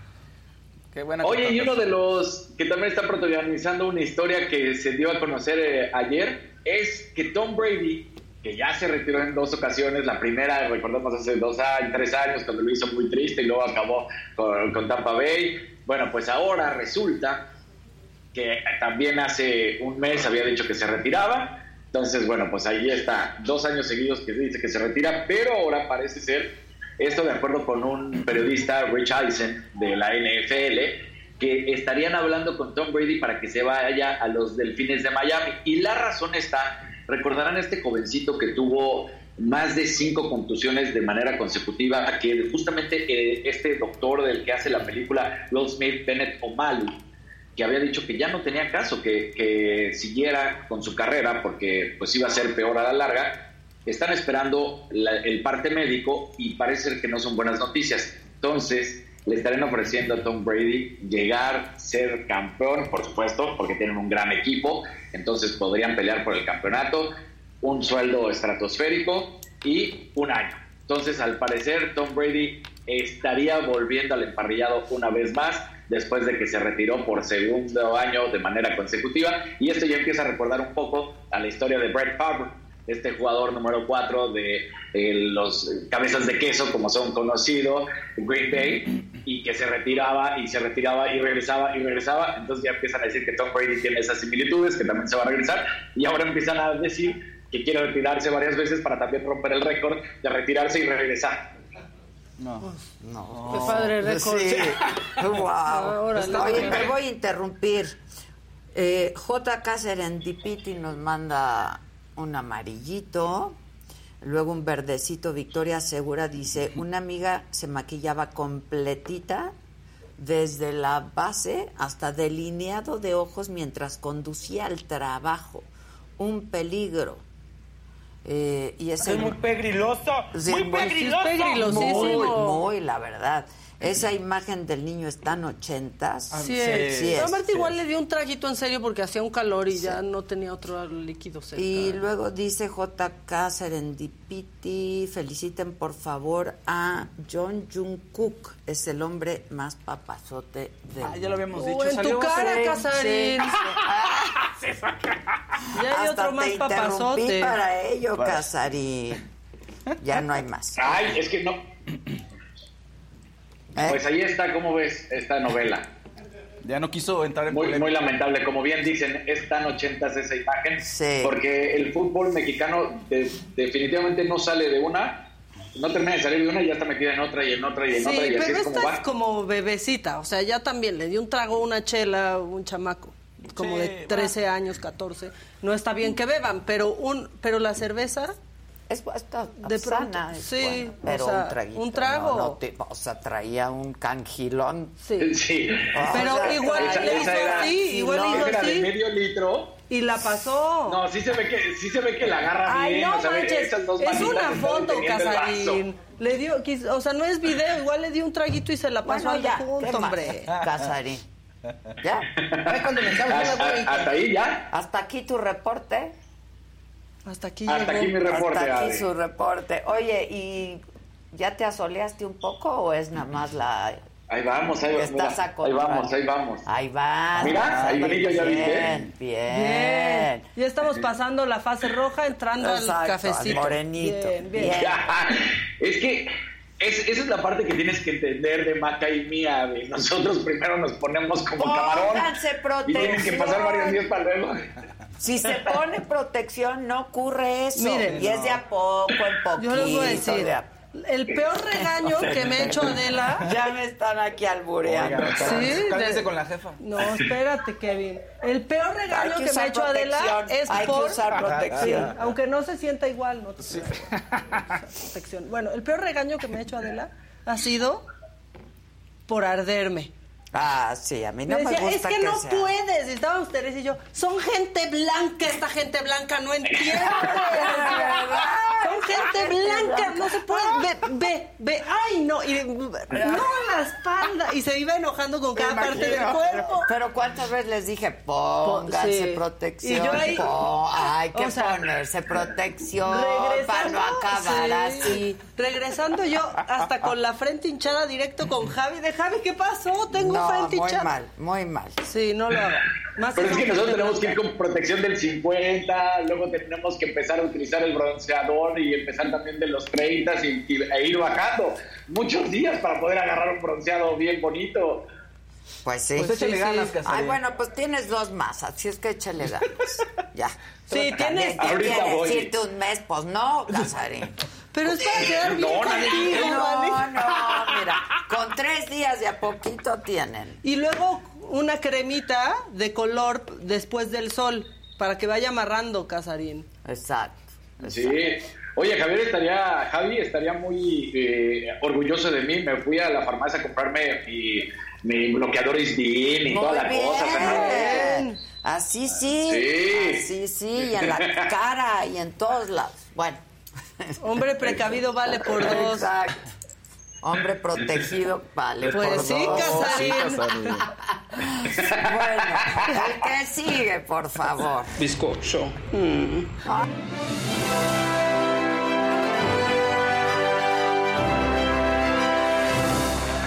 Bueno, pónganle like, usen protección también, por favor. Aunque las caricias del sol no se Y que le den compartir. Compartan y, así. pongan colorcitos muy bonitos. Se veía nuestro chat ahorita con colorcitos.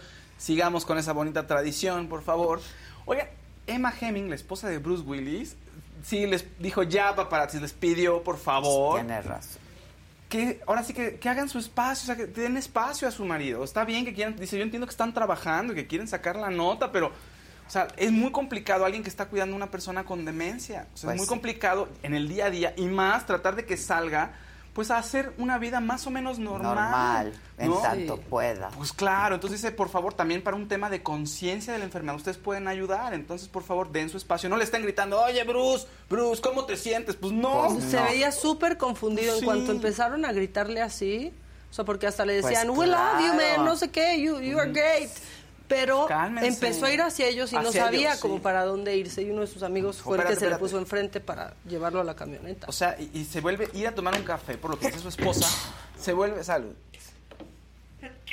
Saludcita. Gracias. Saludcita. Gracias, perdón, perdón. No, este vuelve una actividad muy complicada. O sea, muy, muy complicada para la familia. Entonces les dijo, mantengan su distancia, por favor. ¿no? Muy bien hecho por Emma Hemming. Ay, qué triste Bruce Willis. En fin, gran actor, una de las personas más importantes en la cultura pop de los últimos años. Y todavía pues, lo ves y te, te cuesta trabajo. Oye, yo como la señora que le dicen que se murió. Así de, Willis. no, No, no. El Armagedón. Exactamente. Oigan, quien sigue dando de qué hablar es Miguel Bosé. Ya salió, está en los reflectores. ¿Y qué creen? Pues dio otra nota en el programa Cover Night, que es un programa de talentos donde él es juez. Ah, ok. Llega un chico y canta este, I Will Survive. Y entonces Miguel Bosé le dice, por favor pongan lo que le dijo Miguel Bosé. No le gustó la interpretación y aquí, está- aquí está el porqué. Por favor. Puede cantar un hetero. Es una canción del patrimonio de la mujer ah, y de la pluma. Tú tienes un aspecto demasiado straight. Walk out the door, just turn around now, because you're not welcome anymore. Hay que ser muy mariquita para decirlo bien. ¿Qué dice? Que es muy mariquita Muy mar- para o sea, hacer que la no la canción. puede cantar porque por es heterosexual. Dice, tú eres muy, te ves muy straight, así no es la canción. Y esto generó, pues, en redes Quiso sociales. ya decir que sabes. tendría que haber joteado más. Exactamente. can- Tendría que haber sido más femenino y como con más alegre. Él lo sabe porque además él en sus, o sea, en sus co- canciones en un principio tenía su ballet y todo y tenía- era muy femenino para bailar. Pues es que él bailaba. y al mismo tiempo es muy masculino Miguel Boceta. Sí, ¿no? sí, Entonces, pues lo sabe. La gente se enojó mucho en redes sociales. ¿Qué te pasa? Pero no fuera al revés, ya sabes, ¿no? El típico no fuera Pues al es revés. que sí porque es pues, cierto. ¿Cómo que eres muy verdad, heterosexual sí es para cierto. cantar eso? Muy straight. Muy straight, ¿no? Straight. ¿Y tú? como... es que ¿por qué habla así? No, no. Es demasiado straight. ¿Qué le pasa? Oigan, se me fue un color. No, ¿verdad que habla? A ver, Este, que dice eh, Jorge Robles, no leyeron mi naranja que decía, te paso mi VIX Plus. Y para Órale. ti, Ade, para que veas las pelotaris. Ah, las Y que pelotaris, pongan su gracias. like. Es un compromiso eso de prestarte Pues una sí, cuenta no, de no, no. streaming, Que, que se ¿no? estrene el 10, yo pensé que ya estaba. El 10 las está en el 10 de marzo. pelotaris. Sí, sí, el- Ya, ayer dije, ah, voy a ver las No, pelotaris. el No, viernes, Sí. viernes, viernes. Sí, viernes, el viernes. Y ya sabemos si la van a soltar Estás toda. demasiado straight. Tú también. Es que tiene problemas, Maca. Pues, muchos, y lo de menos No. es su voz. O sea, No, está, no, se está pasando. Mucho cuidado ¿Por que con fuego ¿Qué estás dijo? jugando. No, ¿cómo ¿Qué eso? O sea, que es demasiado straight para cantar una ¿cómo canción. Demasiado straight. dijo. No, eh, algo que nunca me van a decir a mí. Demasiado straight. ¿Por qué nunca me han dicho eso? Pues no, ¿por qué no? ¿Por qué, Yo, yo podría ser demasiado. Straight. Cantar un hetero. Es una canción del patrimonio de la mujer ah, y de la pluma. Tú tienes un aspecto demasiado straight. Walk out the door, just turn around now, because you're not welcome anymore. Hay que ser muy mariquita para decirlo bien. Hay que ser muy mariquita, pues, sí, es una palabra eh, muy anticuada, pero... A ver, él Pero se lo sabe. Está bien, nosotros podemos decir eso. O sea, razón, él y yo podemos ¿eh? decir jotear y mariquita y así, pues porque somos parte Son del mismo. del problema. Ah, no es cierto, no es cierto, no es cierto. Parte del problema que tienen los panistas, pero. Oye, tiene un poco de razón. Razón. si vas a cantar una canción de O sea, esas, tienes que cambiar tu actitud. interpretación. Claro. No sé, yo no la vi. ¿Tú viste la interpretación? Sí, pues bueno, Fue demasiado eso-. ¿O no? Sí, fue demasiado straight, pero tampoco no sé si me molestaría que fuera, o sea, como él, pues. Pero entiendo que estás buscando en esa canción, que es el- Pero un ícono de la canción. Es que está mal, porque pues, dime si no. algo diferente. O sea, ¿no? si Daniel Boaventura canta eso, te va a gustar. Y él es demasiado straight y lleno de testosterona. No, yo creo que razón. No, Miguel. no. No, Straight. Me voy a... No, manita, traes pantalón blanco, no le hagas. Pero aquí ya saben cómo manejar eso, no se preocupen. Straight. Ya, en serio. Ya, Maca, ya. ¿Podemos oír la interpretación? Seguimos, dice, no, no yo- se puede? Monta No, la dice, interpretación no la seguimos podemos oír". normalizando el burlar- burlarnos de la gente. No nos estamos burlando, así dijo, straight. Ya.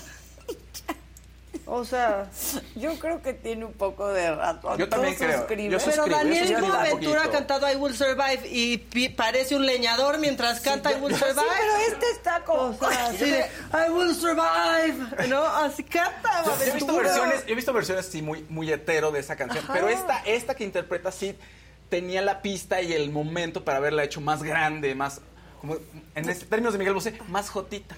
Y, y luego No, quiero corregir a Oscar. Campos, que dice, Sí, sí. y luego dicen que Maca no es la patiño de Adela. ¿Quién dice que no? Pues sí, ¿Quién ¿quién ha dicho alguna que no? vez que no? A ver, Maca- O sea, a ver, no, tranquila, Maca, no, No no. le quiten ese lugar. ¿eh? Exacto, no, le quiten el lugar de rato. Porque aunque Adela sea demasiado straight, yo soy super... Se está riendo la Yazbet, ya las escuché acá.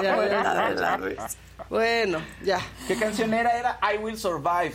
Preguntan Sí, aquí. pues, I sí. Will Survive. A lo mejor le faltó interpretación, no sé, ¿tú viste la Sí, le faltó un poco, le faltó un poco de, de jotería, o sea, de ser más, más, No, más grandilocuente, no, de más no, pluma, de más brilloteo. Como lo dijo Como él. lo dijo él, sí tenía razón, sí tenía razón. Lo que quiso decir Pero, Miguel. pero fuera de con- pero en el contexto así de pronto es, oye, pero tú estás limitando a Está que bien, si yo bien. soy de Pero cierta lo manera. que quiso ¿no? decir Miguel es que hubiera elegido otra canción. Sí, Ya, claro, se sí. acabó. Sí, pero Eso es lo que quiso No, pero no he escuchado lo suficiente. O sea, ha sido cobereada muchísimas veces. Cake, por ejemplo, Cake, tienes una- hizo una versión de I Will Survive. Esa. Y Cake es demasiado straight.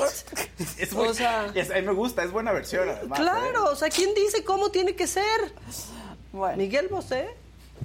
Se Bueno, pasó de sí, porque él es juez. Pues sí, pero no, ya también, también dice de la vacuna. Bueno, pues cada quien que se Yo creo que ponga le- lo le que está quiera afectando el se chip. proteja lo que Le está quiera. afectando el chip que nos pusieron. Protéjanse, por favor. Cada quien que se proteja, ya están grandes, estamos grandecitos todos y ya cada quien que se proteja. Decide si es straight o no. Ya, vaca.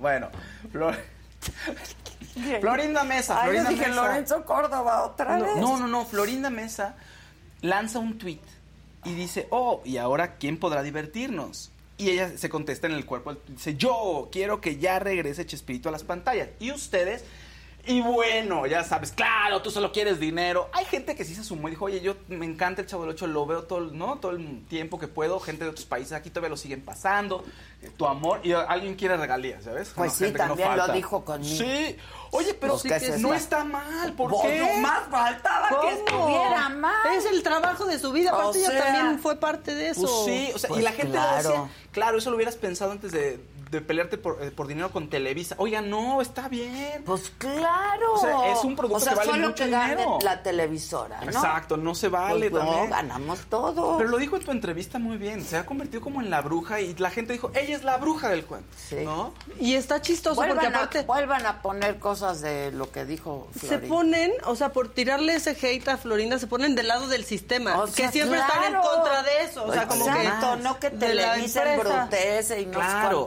ándale. A menos, a menos que haya que ir en contra de Florinda o de Ah, alguien, eso entonces sí, tiene la claro, razón el claro. Big Fish. Ándale, exactamente. No. Pero está bien, yo creo... Pues que, oye, ¿por qué no? Si No, es claro. parte del proyecto. Sí, y también se vieron comentarios de, ay, eso embrutece, ¿no? Bueno, lo que sea. Pero es un show de la cultura popular, es muy importante, a la gente le gusta y sí, creo que vale la pena que regrese, les guste. No pueden ustedes ver otra cosa y leer un libro, si les no, o otro tipo de entretenimiento, punto. Ahora, creo que no estará cocinando algo ella, ¿no será que ya llegó un pasito de arreglo y que pone eso como para Seguramente, presionar? Yo creo, pues estaría está bien, ¿no? diciendo, ya quiero volver Ya. a ver en las pantallas, pues es Debe de estar, tener un. Y cobrar ¿no? regalías, ¿por qué Pues no? claro. por supuesto. Oye, y hablando de super hombres y super personas y super actores, Ignacio López Super Tarso. Super, Super Super straight. Este, Ya se enojaron mucho aquí con el No, straight. calmen, tranquilos, cálmense, cálmense, cálmense. No, no, no, no pasa nada, no pasa nada. Oigan, Ignacio López Tarso está muy malo el fin de semana. Este, una obstrucción intestinal. Sí, neumonía, obstrucción intestinal. Ya su hijo dijo, ya, a ver, sí fue grave, pero ya está estable y es probable estable, que lo qué den bueno. de alta entre el miércoles y el jueves. Ay, qué bien. Estuvo en terapia intermedia.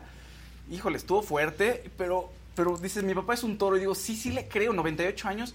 Y quiere festejar sus, no, eh, perdón, 99, y quiere festejar sus 100 años. Y los va a festejar festejar. un Ay, es lo escenario, actuando. En el escenario. Lo amo. ¿No? O sea, Aunque se enoje que ame yo a tanta gente, soy una mujer muy amorosa. Tienes un corazonzote, manita. Y hay gente a la que amo por talentosa, por chingona, por... no, bueno. La verdad. Tiene, bueno, 98, está a dos. Yo sí la libra, sí lo va a lograr y sí va a estar en el escenario este, festejando sus 100 años, yo creo. Y qué bueno, de- tal, tal cual sí, Tesoro Nacional y Joya Nacional López Tarso, ¿no? Pues sí. Dice que pongamos el video de, el audio de demasiado straight cada vez que salga Dani. Ay, sí, Pues sí. claro, mucha testo, ah, straight, mucha, mucho testo. Oye, ve Mucha qué testo. fantástico está esto, ¿Qué es Mac. eso? Ahorita se lo... ahorita-. ¡Órale! Pero, ¿se vende o es nada más? Ay, perdón, se me metió algo al ojo. Ya, Una basurita al ojo, manita. sí. Oigan, Vivir Quintana, ayer lanzó un nuevo sencillo. Mañana va a estar con nosotros, por cierto, Vivir Quintana. Te mereces un amor, que es una canción, pues es una carta de despedida para decirle a alguien que se va, que puede ser feliz incluso sin uno, ¿no? Para decirle, vete y sé feliz, te mereces un amor. Sí, también es una carta para las mujeres, para que sepan que el amor no es sinónimo de violencia. Entonces es algo muy bonito.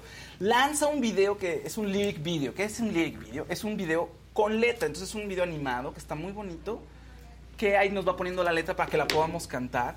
No podemos, o sea, yo creo que ya mañana que nos cante un pedacito, no lo podemos ahorita poner, pero sí. es Lloramos fabuloso, cada año ¿eh? con Vivir Quintana nosotros. Fabulosa su música. Sí, sí, Y sí, qué, sí. qué voz tiene y la interpretación. O sea, entonces, bueno, que, que venga mañana y que nos cante un poquito. Siempre nos canta, yo la amo.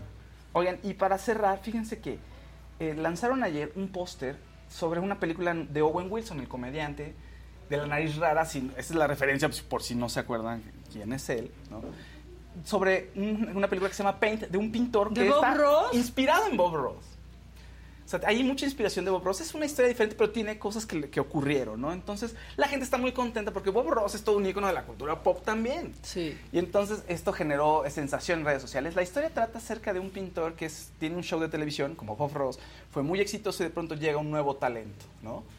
Y, y, pues ahora sí que su legado se ve en peligro y en problemas. Es una comedia, básicamente. Está interesante. Bob Ross es un es una figura muy importante porque si bien a veces lo puede uno ver como de, ay, pues pintaba cualquier cosita y unos cuadros en cinco minutos. Árboles No, felices. o sea, árboles felices y un lugar feliz. Con montañas felices. ¿Se acuerdan? Sí, Era sí, increíble. increíble. Y acabó trágicamente, ¿no? Fue- se murió muy joven. ¿o En así? Netflix hay un documental. Se muere, él de- se muere su esposa y un año después se muere él en no- 95. Su programa dura 10 años. Pero es muy importante porque pudo acercar a la gente al arte. O sea, eso es lo más importante. ¿Se murió en el 95? Sí. No man, yo veía sus programas Sí, y ya yo estaba también. muerto. Duraron 10 O sea, años en- ¿sí? en- al aire. Entonces, No, yo sí. yo él los veía desgraciadamente... cuando estaba vivo. desgraciadamente tiene un, un problema con una socia, él es muy buen, muy bien intencionado. ¿Y qué ocurre con las personas bien intencionadas en los negocios? Les ven la cara a Pues uno. al final le consiguieron quitar todo, entonces su hijo y el hermano pues, se quedaron sin nada y los socios es- empezaron a hacer negocio que él no quería que fuera un negocio, él quería realmente que la gente pudiera vivirlo, ¿no? Y entonces pues se convirtió en un negocio y a- vendían, entrabas al curso, Voy a ver mi ojito. Sí. entrabas al curso y te vendían todo, ¿no? Entonces no puedes usar los pinceles que no te vendamos nosotros. Entonces él eso ya no le gustó, pero ya no pudo evitar. O sea, hizo, pues sí. se- ya no pudo evitarlo por, por el la tema, sí, el tema de los derechos. Entonces, bueno, él ya muere y es importante decirlo. Él empezó siendo discípulo de Bill Alexander, que pintaba algo similar. Tenía un programa de televisión que duró mucho tiempo y cuando acaba el programa de él, el alumno estrella, el nuevo, como en la película de Paint, es Bob Ross. Entonces él tiene su show de televisión. Entonces tiene varios símiles la ¿Y está película. buena? La van a estrenar apenas Ah, el 7 apenas. de abril. Vamos a ver qué tal está. Y si quieren conocer más sobre Bob Ross, en Netflix está el documental, ¿no? Que vale mucho la pena pues que ya lo hay hasta Bueno. playeras de Bob Ross y así porque sí se hizo todo un ícono. Sí, claro. No, es- todos lo conocen, aunque no hayas visto el programa. O- oíste algo de la montaña feliz o del árbol feliz, como tú lo dijiste. Oigan, tenemos pases dobles, cinco pases dobles para el show de Alex Fernández para el 22 de marzo a las 9 de la noche en el Auditorio Nacional. El show se llama Sin Toronja. Entonces, si quieren eh, ganarse un pase doble para ver a Alex Fernández vía Ya WhatsApp. casi es. Vi- vino aquí Sí. a platicar justo de Cintoronja. y de cómo lo fue creando en, en- ¿no? En- y clave, nos platicó de cómo vivió la pandemia y todo. Eh, Muy bien. A mí me gusta Alex Fernández, me hace un, un gran estando, pero gran comediante. Entonces, eh, manden, es- escriban al WhatsApp, eh, ¿qué? Maquitan miembros, ¿no? De- del canal. Sí, que solo Sí, sea, ¿no? solo miembros, ya todo es solo para miembros. Sí, por Yo favor. digo, hasta que se diga lo contrario. Exactamente. Entonces, bueno, pues ahí está. Ok, ¿qué más? Tenemos, eh, con esto, yo ahora sí que doy por terminar mi sección con esto. Ah, no, pues bueno, Fausto, entonces Ah, ya sí. saben que ya, Ya, ya No, ¿qué dice la banda? Es que tenemos un, nuevo- un nuevo miembro que es Alex Sol, la gorda cabaretera. Así es su nombre. La gorda cabaretera. Así es su nombre. Dice eh, José Luis, era increíble, pasaban sus videos en el canal 11 en la noche, este, que se rieron mucho, que les hicimos la mañana. José Luis Rivera dice de mi Bob Ross por el cual elegiste el artista plástico. No, no, bueno, tampoco a lo mejor no elegiste. Yo no sé si te estés burlando. Sí, sí, pero hay mucha gente que sí le entró. O sea, no, pero sí te acercaba mucho a la pintura. Sí, y hay gente que sentía que no servía para eso y que el arte era algo lejano. Y entonces con él, pues empiezan a sensibilizarse y a entrar en contacto con ellos y a sentir que pueden hacer algo diferente de su vida. Entonces sí cambió la vida de muchas personas. Lo que pasa es que lo ves, pues sí, a ver, Pintaba no es Diego los Rivera. ¿no? arbolitos muy fácil. Sí, claro. O sea, vamos, no es un artista, este, no es un artista plástico, vamos, no es Paul Jackson Pollock, ¿no? No es Mondrian, en fin, pero, pero es un tipo que tenía una técnica muy buena y que sabía lo que estaba haciendo, básicamente. Sobre todo es que te hacía creer que era fácil y entonces Sí. tú querías ya dibujar los arbolitos. Yo me acuerdo perfecto Claro. cómo hacía los tronquitos y te explicaba con qué pincel hacer las ramitas. Cambiar de pincel, los Ajá. colores, los trazos, y una gallina feliz. Todo era feliz, eso era lo genial. Ahora, ¿no? nunca conocí la voz real de Bob Ross porque yo, o sea, pues lo veía en el 11 y doblado sin opción a quitar el doblaje. Yo creo Sí, que no, na- no, mu- nadie. nadie en México conocimos la voz de Bob Se oía Ross. muy, muy- era- eh, sí, de- se oía al fondo siempre. Y tenía... Muy bajita. Eugenio Derbez tenía también un sketch, Aquí dicen que lo veían con- Sí, con Eugenio Derbez. Aunque no lo hayas conocido de esa manera, lo viste en otro lado. Dice, que era algo muy relajante, sí. sí ¿Verdad era. que sí? Dice Rom, Rom Pama, des- perdón, eh, Elsa Aguirre. ¿Dónde está Casarín? En Puerto Vallarta, siguiendo un torneo de golf como jefe. Es Caddy. nada más. ¿Te lo imaginas? Pues sí, es un hombre fuerte que podría cargar, la verdad. Está horrible. Este, que si alguien puede explicar la membresía, bueno, pues te puedes suscribir, este, y ya mensualmente te cobran una, una cantidad, pero ser miembro te da acceso, por ejemplo, a esto que acaba de decir Fausto, que son boletos para Cinco pases Cintoronja. dobles para Cintoronja, el show de Alex Fernández, 22 de marzo a las 9 de la noche en el Auditorio Nacional. Y luego que si ya vimos la serie de Maite Perroni, yo no la he visto, No, se no llama. Triada. No la he este, visto. Pero. Álvaro Cueva dijo que está espectacular. Sí, Álvaro, mi Álvaro Cueva de pronto le gusta todo, eso sí. dijo que está decirlo. espectacular. Y si es Maite Perroni haciendo a unas trillizas. Claro, claro, claro. Hola, ahí- manita. Hola, muchachos. Pues, pues, hola. La de Maite, pero yo la vi la anterior de Maite Perroni. este, ella es buena actriz, ¿eh? además es muy buena. Sí. Pregunta Sí. María de Los Ángeles. Saludos. ¿Qué va a haber en el programa de mañana por el 8M? Preguntan. Vivir Quintana. Un buen programa, un muy buen gran programa. programa con grandes invitadas. Y mucha representación. Mucha representación de todo tipo, incluyente, como siempre somos en este espacio y en este canal. Así ¿Ya? es. Ya. Qué bueno. Este, porque tenemos una invitada hoy, eh, nos acompaña eh, Marcelina Bautista Bautista. Es una mujer a la que yo he tenido oportunidad de eh, entrevistar en varias ocasiones. Creo que la primera vez fue hace muchos años, Marcelina. Vente para acá. Marcelina Bautista va a publicar su libro Imperceptibles. Es la vida y lucha de Marcelina Bautista. ¿Cómo estás, Marcelina? Qué gusto Muchas verte y qué gusto saludarte. Conversamos hace qué sería unos meses, ¿no? Sí, finales del ve- principios del 22. algo Sí, sí, sí, sí. Conversamos porque fuiste nombrada eh, como una de las mujeres más influyentes del año pasado, ¿sí? Del 2022, 21, ¿no? sí. Del mundo. De las Así más es. influyentes del mundo, Marcelina. Y ahora escribes este, este libro, que además agradezco mucho que me lo hayas dedicado, te lo agradezco mucho. Dice, eh, para Adela Micha con cariño, te comparto mi historia donde aprendí que los derechos no se piden, se conquistan. Y así es, ¿verdad? Así es. Y te conocí hace cuántos años, como 20 años, yo creo, en mujeres trabajando, ¿verdad? Sí, como 22 años. 22 Sí, años. que fue la primera ocasión que me entrevistó. ¿Y cómo fue? ¿Y ¿Fue cómo fue? nerviosa? Pues sí, era, era la primera vez que yo estaba dando una entrevista por televisión, entonces sí, era mucho nervio, pero fui aprendiendo. No, pero además estuvo muy bien y la pasamos bien, como siempre, en ese programa maravilloso.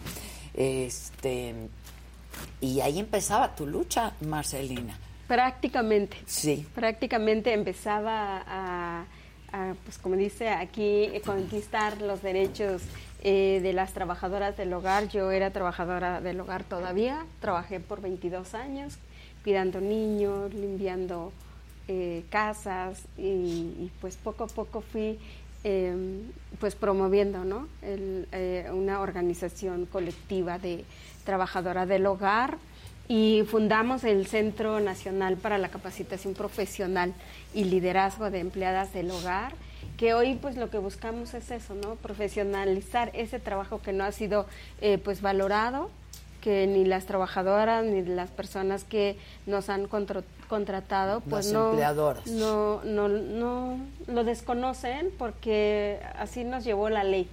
La ley no nos tenía eh, reflejadas eh, no contábamos con los mismos derechos, entonces nuestras empleadoras no sabían por dónde, ¿no? con qué basarse para decir, bueno, tus ocho horas, eh, eh, tu salario. Formalizarlo. exactamente. Entonces, nos costó más de 18 años lograr cambiar la ley, para que nos incluyeran pues todos los derechos, así que hoy las trabajadoras del hogar contamos con los mismos derechos que cualquier persona trabajadora. Eh, recientemente em, se aprobó la ley del Seguro Social que entra en vigor como de manera obligatoria para las trabajadoras en abril.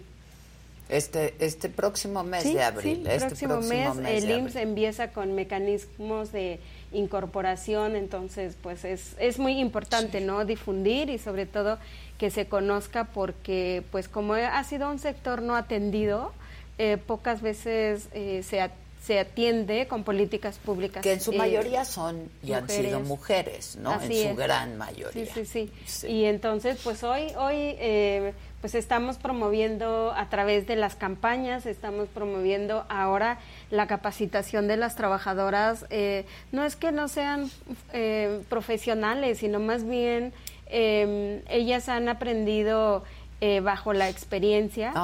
Sobre la marcha. No tuvimos una escuela. Sin embargo, pues hay mujeres de 60 años que llevan trabajando eh, 40. eso, 40, 60, 30 años, entonces pues son expertas. El problema es que no ha habido un reconocimiento que avale esa experiencia. La gente piensa que es fácil. No, que es algo que no, como no quieres hacer. Entonces ahí es fácil que lo haga alguien más. No te das cuenta que es, o sí, hacerlo bien no, y es, que es fácil. Es una profesión y también de pronto tú lo, lo dijiste la vez pasada que estuviste aquí, estábamos todavía allá que se romantiza. Estuviste, aquí, y estábamos allá, No, pero que se romantiza mucho el trabajo de casa también. Como, no, es que es como de la familia, es que la queremos mucho, pero no es como de la familia porque no le das el mismo trato como de la familia. Así es, y justamente eso nos implicó también problemas para ejercer los derechos que nos tocaban, ¿no? Entonces, eh, señora, quiero descansar los domingos. Pues no, porque aquí es cada 15 días. Pero si tenemos comida familiar. entonces, claro. Eh, justamente, ¿no? no Es un problema ejercer nuestros derechos cuando nosotras o cuando nuestras empleadoras dicen que ahí vivimos, ahí comemos, somos como parte de la familia o ven nuestro trabajo como ayuda. Sí, es que se, se sí, sí, pero hay que, verlo diferente. Es gente con la que vives todo el tiempo. Sí, yo trabajé muchísimos años con, con una empleadora y hoy, hoy los dos niños que cuidé pues ya tienen niños, eh, me invitan, comemos juntos, vamos a algún lado y, y es justamente es eso, separar la relación eh, laboral, la mirada y, y, laboral y la amistad nos lleva a puertos muy importantes para ambas personas. Sí, sí te quiero mucho, pero tampoco quiero mi domingo, que es mi día libre, quedarme aquí a comer. sí, porque están nuestras familias también que abandonamos para cuidar a otras familias. Sí, es cierto. Abandonan muchas veces a sus propios hijos para ir a cuidar a los hijos de otras familias. porque la necesidad obliga. Sí, exactamente. Nosotras tenemos una necesidad y, y, entre comillas, pues es importante para nosotras contar con un empleo, contar con de manera eh, permanente un trabajo, pero están los abusos, está la discriminación, está como toda esta... Sí, pues hay mucha discriminación todavía y es un sector que eh, ahora eh, que vamos a hablar mucho sobre el tema de, de, las desigualdades en el marco del 8 de marzo, pues justamente eso, cómo reflexionamos estas desigualdades que, que muchas veces eh, por las situaciones que tú quieras, hay muchos sectores o personas que están en algún trabajo que no es valorado, pero también las condiciones en el que se someten las personas es por, por otras. ¿no? Entonces, y es justamente lo que buscamos, es cómo lograr. Aquí en este libro eh, que escribe Rodrigo Quintero Murguía, pero es sobre tu vida, ¿no? Este, cuentan toda la historia de tu vida. ¿Cuándo y en qué momento tomas conciencia tú, este, Marcelina, y dices, yo quiero luchar por esto? Pues hay dos momentos importantes. Eh, cuando yo llego a la Ciudad de México a los 14 años y no sé hablar español. Que tú eres originaria de Oaxaca. Y no hablo español, no conozco la ciudad. me entro a trabajar en una labor donde eh, existe eso, la discriminación, la explotación, donde, donde me vi eh, pues estancada con un sueño que seguramente no lo hubiera logrado, ¿no? Eh, y es eso lo que sucede en los, hogares, que eh, entra uno a trabajar y hay que luchar y hay que eh, trabajar para que las personas que vamos a cuidar salgan adelante que los niños estudien, que nuestros empleadores hagan sus negocios o que nuestros empleadores vayan a legislar. Eh, y entonces nosotros dejamos muchos sueños y dejamos nuestras familias. ¿Cuál era pues, tu sueño en ese momento? Pues en ese momento yo, en, en mi pueblo solamente había primaria mm. y yo dije voy a ir a, México entonces porque mi papá dijo tiene que ir a México para ayudarnos con los hijos, ¿no? Con mis hermanos que éramos muchos hermanos. Y entonces yo dije pues sí, yo quiero ir y voy a seguir estudiando y quiero estudiar este, derecho o administración, porque cuando terminamos la primaria, los maestros nos dan un libro y nos dicen escojan qué carrera quieren hacer, ¿no? Y entonces me quedé con esa idea, pero cuando llego a la ciudad en una casa donde pues se les olvida a los empleadores que también tenemos derecho a la educación. O, no podemos nosotras con el salario que ganamos, entonces pues me frustré mucho ahí. Y entonces pues eh, ese es como me doy cuenta de un trabajo tan invisible, me doy cuenta de un trabajo que la sociedad estaba como desvalorizando muchísimo. Después, o sea, del trabajo del hogar nadie hablaba de los derechos tampoco, de las trabajadoras pues menos, ¿no? Entonces, eh, y en el segundo momento desde mi pueblo me doy cuenta del, del tema de la violencia, que, que tanto hemos luchado para para erradicar, entonces me doy cuenta de esa violencia con, con, con las mujeres en mi pueblo, con mi familia. eres tú? Eh, mi pueblo se llama Tierra Colorada y pertenece a Nochixtlán, Oaxaca. Y entonces pues son pueblos donde están marginados, donde las mujeres, eh, donde las mujeres pues eh, han tenido que eh, incluso, ¿no? Eh, también ahí, ahí en el libro habla un poco sobre cómo la percepción eh, que yo tenía desde los 7, 8 años cuando se vendían las mujeres, yo dije, a mí no me van a vender, ¿no? Que y sigue pasando. Sí, exactamente, ahí sigue pasando en los pueblos de Oaxaca. Y que el presidente dice que son usos y costumbres. Sí, y que los usos y costumbres han violado nuestros derechos Que no pueden estar por encima de la fe y los usos y costumbres. Exactamente. Y entonces, pues bueno, en este libro que Rodrigo Quintero me encuentra pues a través de una llamada y dice Marce yo he visto los avances que has dado y la verdad esto se tiene que escribir y pues yo acepté eh, porque en algún momento yo pensaba también quiero escribir pero pues para que yo me siente a escribir no sé cuánto, ¿no? Entonces, hablando con Rodrigo, él me decía, hay que escribirlo para que se inspire a otras mujeres. Pues sí, porque ah. fue en el 2021 que fuiste... Eh, ajá, fue en el 2021 que este, fuiste elegida entre las 100 mujeres más inspiradoras del mundo. Este, y qué bueno, porque para que otras mujeres se inspiren, ¿no? De cualquier oficio, de cualquier profesión. Sí, porque eh, aquí también habla un poco cómo los sucesos políticos, el, eh, todo lo, social también, donde pues iba por un lado toda esa parte y yo seguía también un poco como como en esta lucha de que llegaba un partido, llegaba un, un eh, legisladores y con este creo, con esta creo. Y entonces pues fui caminando también en paralelo con esto, con esta lucha hasta que se visibilizó y hasta que hasta que donde hubo impacto fue cuando se logra em, el convenio 189 de la de la OIT y que nos costó pues nueve años, ¿no? Que se ratificara en México. Y ahora que es ley tenemos que hacer que se implemente de manera más justa, ¿no? Oye, Marce, y este mm, cumpliste con tu sueño finalmente y estudiaste?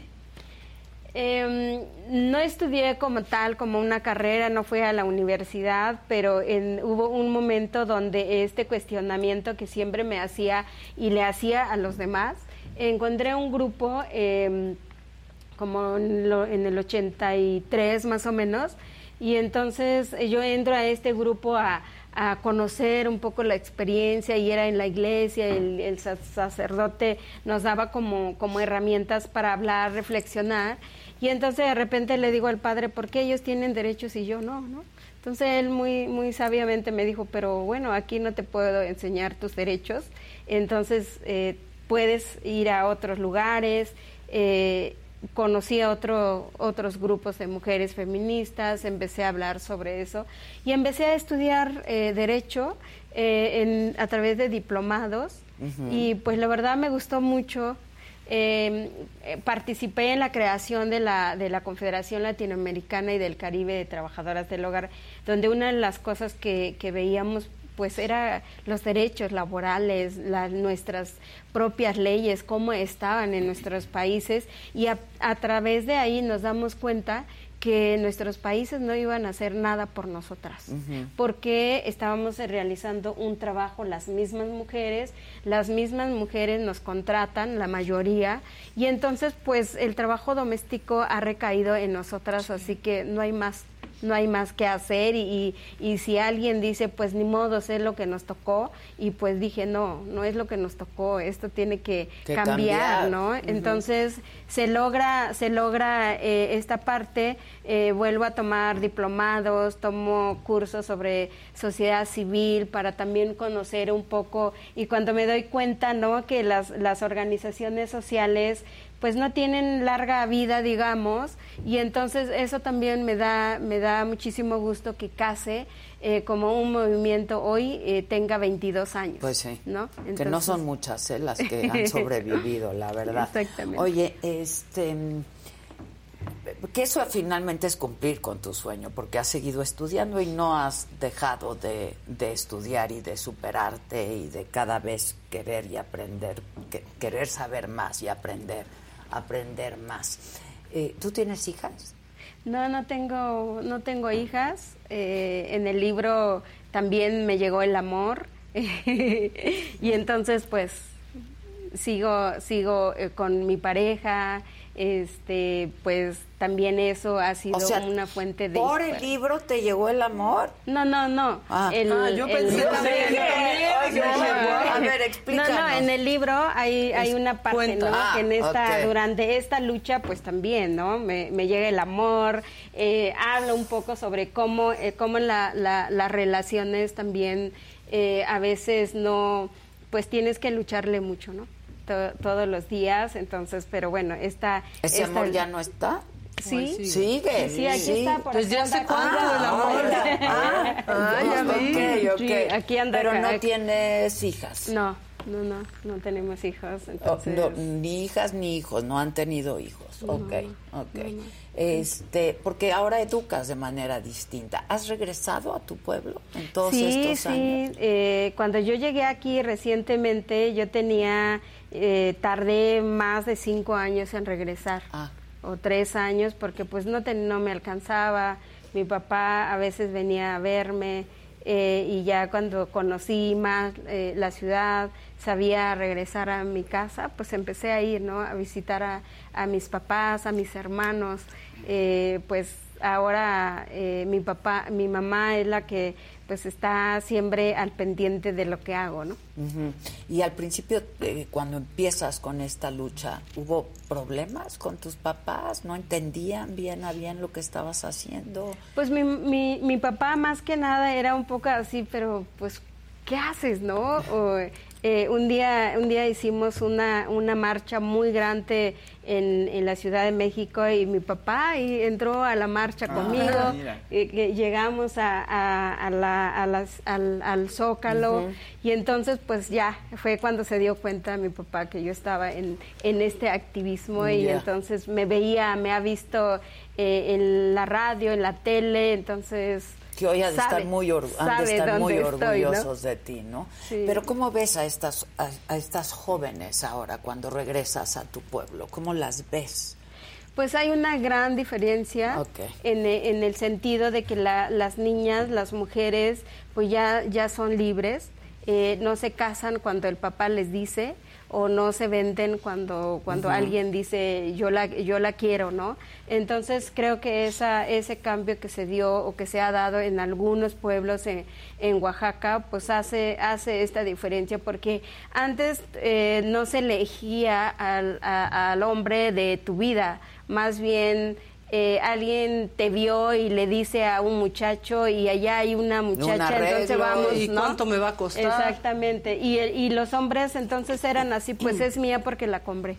Ajá. ¿no? sí, sí, Entonces, sí. Y había eh, maltrato. Y, y sí, sigue muchísima habiendo, y sigue violencia, habiendo, es terrible, es. mucha violencia, este, mucho maltrato, eh, muchos embarazos de adolescentes, ¿no? Y, sigue habiendo, lamentablemente. Sí, eh, en los pueblos, bueno, como aquí, ¿no? Eh, también que lo que lo que ha pasado es que en la pobreza repercute en esta en esta situación con muchas niñas porque pues tienen que ser abandonados para que las mujeres pues se dediquen al trabajo. ¿No? Y entonces no hay una educación tan, tan eh, clara, tan buena en las escuelas, pues la educación sexual, Sí, ¿no? Que es eh, muy tan importante buena, para las clara. niñas, ¿no? Entonces, o pues inexistente. sucede eso, Sí. ¿no? Así es. Pues este, debes estar muy orgullosa de lo que has logrado. Ahora, entra en abril esta nueva ley. ¿A qué se tienen que obligar los empleadores de las trabajadoras y trabajadores domésticos? Claro, eh, pues esta ley ha cambiado porque anteriormente era de manera voluntaria y pues después de más de 20 años escasamente se afiliaron eh, como 3 mil eh, trabajadoras del hogar. Nada. Porque pues era, era nada, porque era eh, voluntario y quien podía o quería pues lo hizo, ¿no? Eh, hay trabajadoras que son afiliadas o son incorporadas a través de las empresas de los empleadores.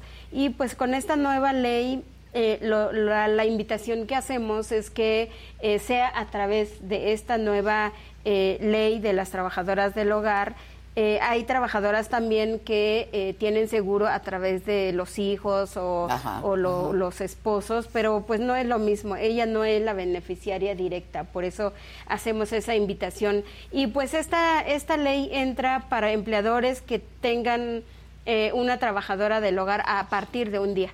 Si tú tienes un día, dos días, Ya. esos días puedes incorporar a las trabajadoras y eh, pues hay una desventaja también para las trabajadoras en ese sentido porque si no cuentan con los otros dos días de trabajo solamente van a tener seguridad los dos o tres días que sean afiliadas y Ah, por eso es mm. importante que convocamos a, les- a los empleadores que, eh, que todos eh, sí registren a sus trabajadoras para que ellas cuenten con el seguro durante los 30 días del mes. Claro. No, solo los días que Sí, y que otro, otro tema aquí es que sean incorporadas al seguro con el salario real que tienen, ¿no?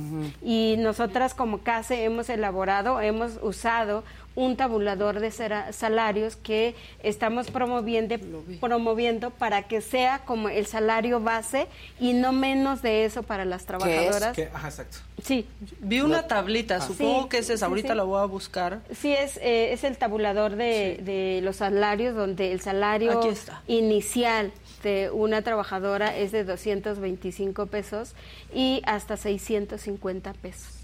Y entonces, porque ellas deben de ser expertas, deben de también saber eh, eh, hacer este trabajo en los hogares. Y lo explican muy bien, perdón, Faust, eh, porque explican muy bien, son cinco categorías las que las que ponen y te especifican si hace tal cosa, si va más de cinco horas, si cuida mascotas, si son más de cuatro personas, ahí vas viendo el tabulador en el que tú tendrías que estar. Contratar o la trabajadora se identificara. Sí. A mí me... que, se jactaba de regatear, ¿sabes? Ay, le estoy pagando tanto esas 50 cosas, era de, oye, miserable, que... No, la gente de pronto, qué bueno, o sea, eso es, pues, que si pues no te o sea, es una Ahora, ¿qué, ¿qué, pasa si tú registras a un trabajador o trabajadora en el, en el Seguro Social desde el día en el que entra y a los tres días ya no, eh, ella va a contar, Ella va a contar con, con ese seguro eh, hasta el siguiente, hasta ah, sí, el número de, de seguro siempre lo va a tener. ¿No? El día que se registre, obtenga su número de seguro, con ese seguro puede tener en cualquier, eh, registrarse en, el cualquier, trabajo. Pero si ella entra y solamente dice, no, no me gustó el trabajo, me salgo y llevo 15 días, al siguiente, al siguiente mes tú ya no pagas porque pues ya se fue. Entonces automáticamente se da de baja. No, y tiene que volverlo a hacer de nuevo el, nuevo empleado. Sí, el nuevo empleado. Ya. Ya estamos eh, tuiteando este tabulador también, si lo quieren ver en nuestras redes sociales, porque está... Y la verdad es que también como empleadora eh, te hace de pronto reflexionar cuando lees, ¿no? Todo lo que hacen, dices, no, pues Sí, y, mucha mucha gente ahorita nos está diciendo, ¿cómo, ¿cómo que ustedes ganan más que un arquitecto? Pues lo siento, ¿no? Eh, nuestro derecho es esto y es el salario que queremos, eh, que, que debemos ganar por el trabajo tan importante que hacemos y que muchas trabajadoras del hogar están ahí sacando eh, adelante tu casa, cuidando a tu familia, dejando lo suyo para eso. Entonces, para nosotras es importante. Y algo importante que deben de saber es cuánto vale que mandes a tu hijo a la guardería, cuánto vale que tú lleves tu ropa a la tintorería, cuánto vale que, que la guardería y esto, si tú lo sumas al día, o sea, no puedes lograr pagar este trabajo. Échenle cuentas, ¿no? Y échenle números. Este, alguien por aquí me estaba diciendo que también cómo cómo tomar en cuenta, ¿no? A trabajadoras migrantes también dentro de este programa, esta ley. Sí, es muy importante también esta nueva ley que se reguló en el 2018, se ha contemplado a las trabajadoras migrantes en la ley. Entonces, eh, aquí eh, justamente ha sido eso porque las trabajadoras migrantes han llegado a México muchas veces por sus propios patrones que las traen aquí, entonces ya cuando están aquí ya no le otorgan los derechos que ellas tienen porque pues vienen de otro país y ellas desconocen. Muchas veces atendimos compañeras que los empleadores se enojaban y las llevaban a migración y entonces pues ya tenían que regresarse. Y entonces eh, ahora en la ley sí se contempla que las, las trabajadoras del hogar migrantes tienen los mismos derechos que las trabajadoras eh, las nacionales. Nacionales. Pues felicidades, mi querida. Me da gusto volverte a ver tantos años después eh, y verte tan realizada. Eh, me da muchísimo gusto. Te felicito mucho. ¿Este libro ya está a la venta? Sí, este libro de, de Rodrigo Quintero ha sido... Lo, lo sacó la, la Ibero. Eh, sí, lo la pueden Universidad Iberoamérica. encontrar, lo pueden encontrar ahí. Y también hago una invitación a que nos acompañen en la presentación del libro el 30 de marzo Ok. en la Quinta Colorada de Bosque de Chapultepec. Ah, buenísimo, buenísimo. 30 de marzo, ¿a qué hora?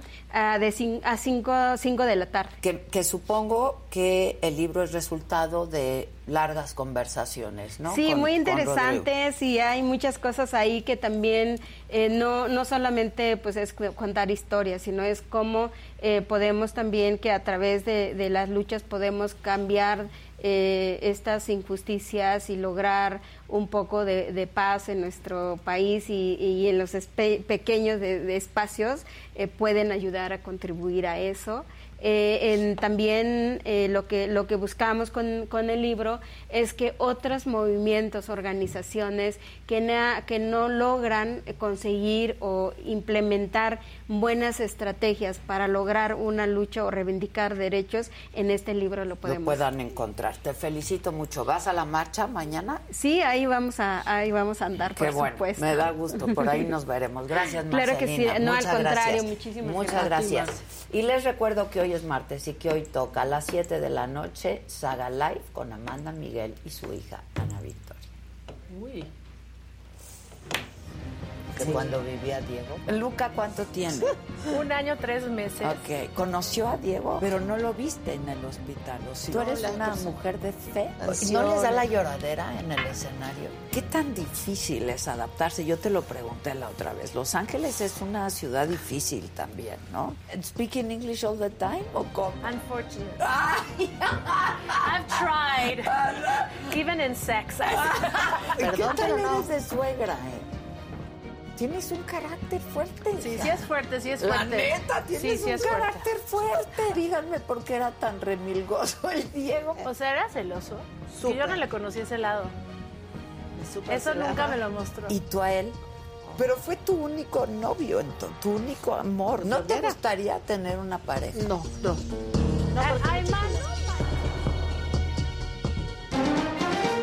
¿Quién les puso la arrolladora? ¿Pero por qué fue el pleito o qué? El- los- Por ejemplo, tú, Saúl, piensas de, ah, yo ya me quiero ir y quiero ser independiente y quiero ser cantante y solista y así. que van a platicar de mí. Las noches y el sillón aquel que guardan los secretos que solo tú y yo sabemos y se mojarán tus ojos. ¿Cómo es un poco su vida de ustedes? Que la foto Hay mucha tentación luego, don René. ¿Ha llevado a la banda con los malos ahí de Sinaloa? Eso y más cuando sé que estás tú, que sepa el mundo entero, eres lo primero, por ti la oscuridad se vuelve luz. Es que me la paso bien contigo, tú mi complemento, mi abrigo, todo eso y más, mi amor, tú eres la razón.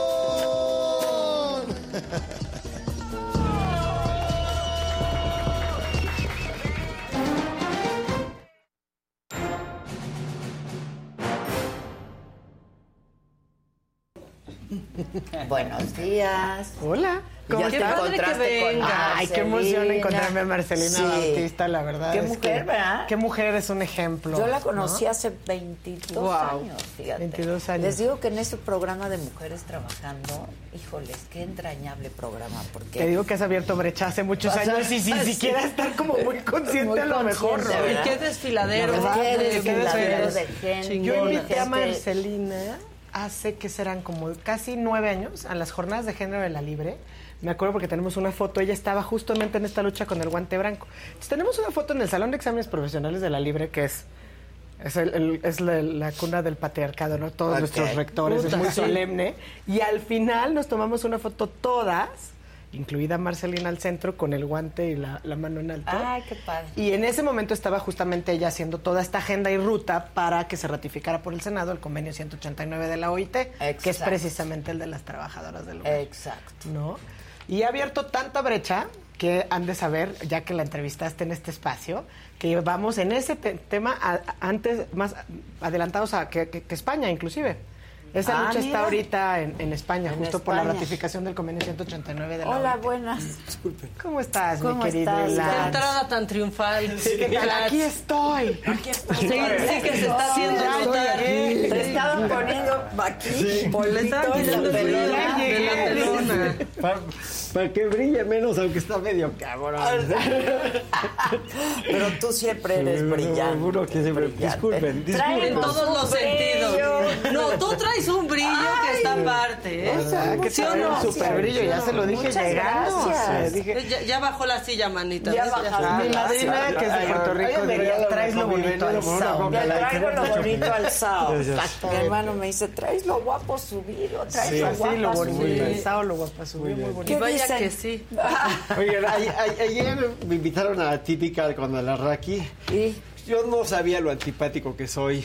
Hasta, hasta que vi los comentarios del chat. Me odiaron. Me ¿En serio? odiaron. ¿Cómo La crees? cosa más bonita que me dijeron del chat fue cállate. No. Pues es que. eh, Mira aquí, mira aquí. En cambio, aquí Soy te muy, llenan de amor. Soy, Exacto, ¿qué, qué dijiste? Luego No, también tu desempeño en redes no, me- sociales, hablé-. Así, hab- hablé de Yasmín Esquivel. Eh, Hoy fui, al igual que aquí, muy crítico. ¿Quién fue? ¿Quién Este, estuvo? Nada más José Rubinstein y otra, este, y otra periodista que... Romandía. Ah, Eh, Sandra. Sandra Romandía. Este, y... estaba ahí Ferris de Con. Pero yo, yo ¿Y dije... Y a las Raki. Ok. Y yo lo único que dije fue lo que siempre he dicho en este programa. ¿Qué es?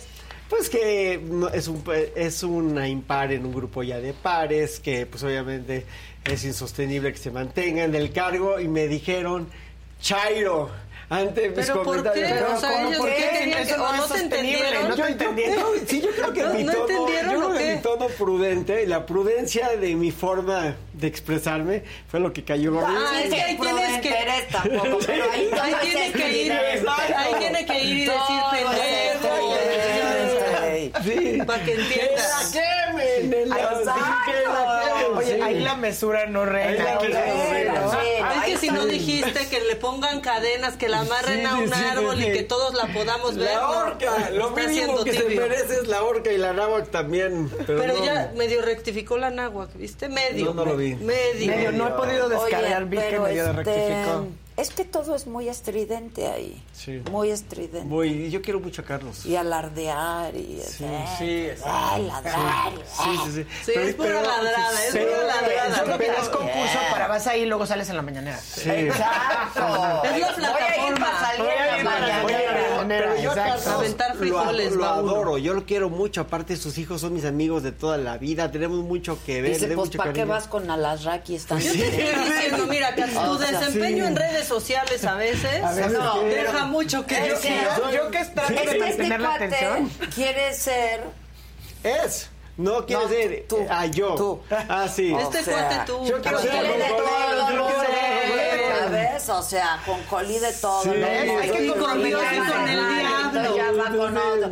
Pero mira... Pero mira, yo ya Mira, sé dónde me quieren. vete yo ya ahí, sé dónde tengo que vuélvete ahí, Yo ya sé dónde que estar. Mira, si regresas eras nuestro, si no, nunca lo fuiste. Este, Verdaderamente. Pero, pero, pero mira, tienes que aceptar que, mucha te- gente. que tengo la este sencillez de problema. llegar y decir. Con humildad, me con humildad, Me madrearon. Pues me sí, te madrearon, Oye, ahorita que hice Por eso, no me, da- por redes. eso no me han dado mi Coca Light. Me están castigando por haber ido a la típica la. Tráete la de atípica. pelado, pelado. ¿Qué Pelado, hacías ahí? Aquí está. Yo nada más veo las caras de ¿Quién Maca así en redes a Que veces. conozca mucha, Sí. que conozca otras personas, mucha gente que conozca.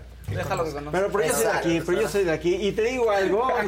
Es mi lugar favorito. Pues demuéstranos lo que Pues, ve- pues vengo y les digo que cuando me voy me va mal. no ¿para qué te Es que casi siendo? Cuando está aquí es de aquí. Sí. Y cuando, no, está allá, ya es de allá. ah, también les dice que los quiere mucho. Sí los quiero, sí los quiero. Decídete en dónde No, espérate, porque ya te esta red Exacto. ¿En qué ¿Sabes programa, en qué plataforma quieres participar? No se pueden todas. Yo creo que, yo creo que de Lo esta. dijo Claudia Sheinbaum. pues Es momento de definiciones. Así, No de se puede definiciones. andar Luego ahí, ahí no, con no, todos. Define. Oye, por cierto, Sí. Johnny Maldonado Martínez dice, Adela, aprovechando que andan aquí los abogados, le puedes preguntar Si la señora que me apoya me puede demandar si no la registro en el seguro, Sí. Si no, para mejor darle las gracias. Ay, Ay Espérame, espérame. A ver, a lo mejor no, no, no tiene. para, ¿Con qué? Para, para pagarle a la señora y para Pero sí tiene el- para pagarle a la señora, sí tiene para pagar el seguro, porque entiendo que eso es justo lo que les explicó Marcelina con ver. mucha claridad, A incluso el tabulador que Que la existe para que pero que sea... la liquides y le das las Sí, gracias. o sea, la verdad es que inscribirla además es, es un muy buen ejercicio porque participa el empleado y el empleador. ¿No? En este caso, la trabajadora doméstica. Y se hace es- formal. Pues sí, es Se ser formal, formal. y es sobre todo, diría yo, dignificar el trabajo. ¿No? Entonces, eh, sí, sí la podría demandar si no está inscrita en el Seguro Social. Es una manera de dar, de formalizar Ahora, una los- relación. eh, eh, permíteme. Entonces, ¿los empleados tendrían que pagar impuestos? Los empleados hacen una contribución al seguro y no es que paguen impuestos. Los impuestos Solamente vienen en otro- pagan su parte Una parte seguro. que es justo para que ellos sientan que están participando, porque además la parte de la seguridad social Como todos, tiene en el todo. seguro social. Exacto, pero acuérdense que incluye actividades de recreación, no nada más es que tengan derecho a la salud, tienen eh, acceso a guarderías, tienen acceso a servicios funerarios, tienen acceso a centros de retiro y, de vac- y centros vacacionales, o sea, todo eso viene con el seguro. ¿No? Entonces, sobre todo, pues es abonar por trabajo digno para, para las personas, las Pero trabajadoras del no, hogar. ti- no tienen que pagar impuestos. No tienen que pagar Hay una calculadora en Inter, si ponen Sí. calculadora IMSS, este, trabajadoras del hogar, les aparece y entonces ahí ustedes meten cuántos días trabaja la persona, cuánto tiene que pagar ella, cuánto tiene que pagar el patrón. Sí. Entonces está ¿Qué pasó. Ilan? Te perdimos, se quedó así como... Me Checas, tú solito, nosotros ni sabíamos. se quedó No, no, no, lo que, a lo que voy es que la relación laboral es de facto. Uno no necesita un contrato para tener una relación laboral. Mientras tengas subordinación y pago, tienes Es una, una relación laboral. laboral. Inclusive esos recibos que después se hacen de honorarios para tratar de simular una relación que no es laboral, no sirven de nada. La relación laboral se da, cuando tienes una subordinación y un pago. Punto. Y eso que no soy laboralista, ¿no? Pero claro está. Y cualquier duda que tengan en ese sentido, la verdad es que hasta los traba- hasta los contratos y todo, hay una plataforma porque han apo- apoyado tanto CASE, que es el centro donde de- del que Sí, que fue el que nos vino a hablar Marcelina, pero también Hogar Justo Hogar, y en esas plataformas pueden ingresar y están los modelos de contratos. eh, y está incluso si es una, por ejemplo, una trabajadora que va de entrada por salida y que tiene varios patrones, eh, cómo hay una parte proporcional que cada de uno de ellos paga, pero eso le permite a la trabajadora pues siempre contar con su seguro. Claro. ¿no? Y también publican, hace, vi que el día de ayer apenas hicieron una pu- publicación de el salario justo para las personas trabajadoras del hogar para 2023 y es muy interesante porque dividen las categorías dependiendo de los servicios que cada una de estas personas Presta. realice, ¿no? El salario diario integrado a cuánto asciende y entonces así todos podemos estar tranquilos de que lo que le estamos pagando a nuestras trabajadoras del hogar es lo Ya, justo. Ese ok. tabulador está buenísimo. Bueno. está Sí. ya en las redes. Ahora, Ah, gracias. entonces, si eres Chairo, no vayas con Alasraki. Pero tú no eres Chairo, ¿no? Yo siempre he dicho, yo soy un moderado radical. Un centrista radical. Que viaja por el aire. Ya nos molestan a nosotros a por tu culpa en el chat. Sí, ¿verdad? Ya nos están molestando a nosotras que por decirle que para qué va típica, que mira, ¿ves? Ahora ya Todo lo que provoca Claro lo que Ah, sí. o eres de aquí o eres de allá. Sí, o sea, te sí, sí, hay que definir, hay que definir. definirse Voy a, en voy a la aprender esto para, muy sí, importante. para ver exactamente Ya, nos- ya nos metiste a nosotras No en problemas. Ya no es el mujeres. problema. Y un camino. Johnny. Puros pedos. Puros- Sí. pero bueno. Unos pedillos, Sí, como el puros- meme. ¿Cómo, cómo me Pero lo que sí dije, lo que sí dije ayer, que creo que fue lo que cayó mal, es que dentro de todo el contexto De lo que está pasando sobre el tema del tipo de cambio, dije, bueno, a ver, el, el tipo de cambio haya sido como haya sido, como diga el clásico, pues sí está en, En un, 18. re- en un récord histórico.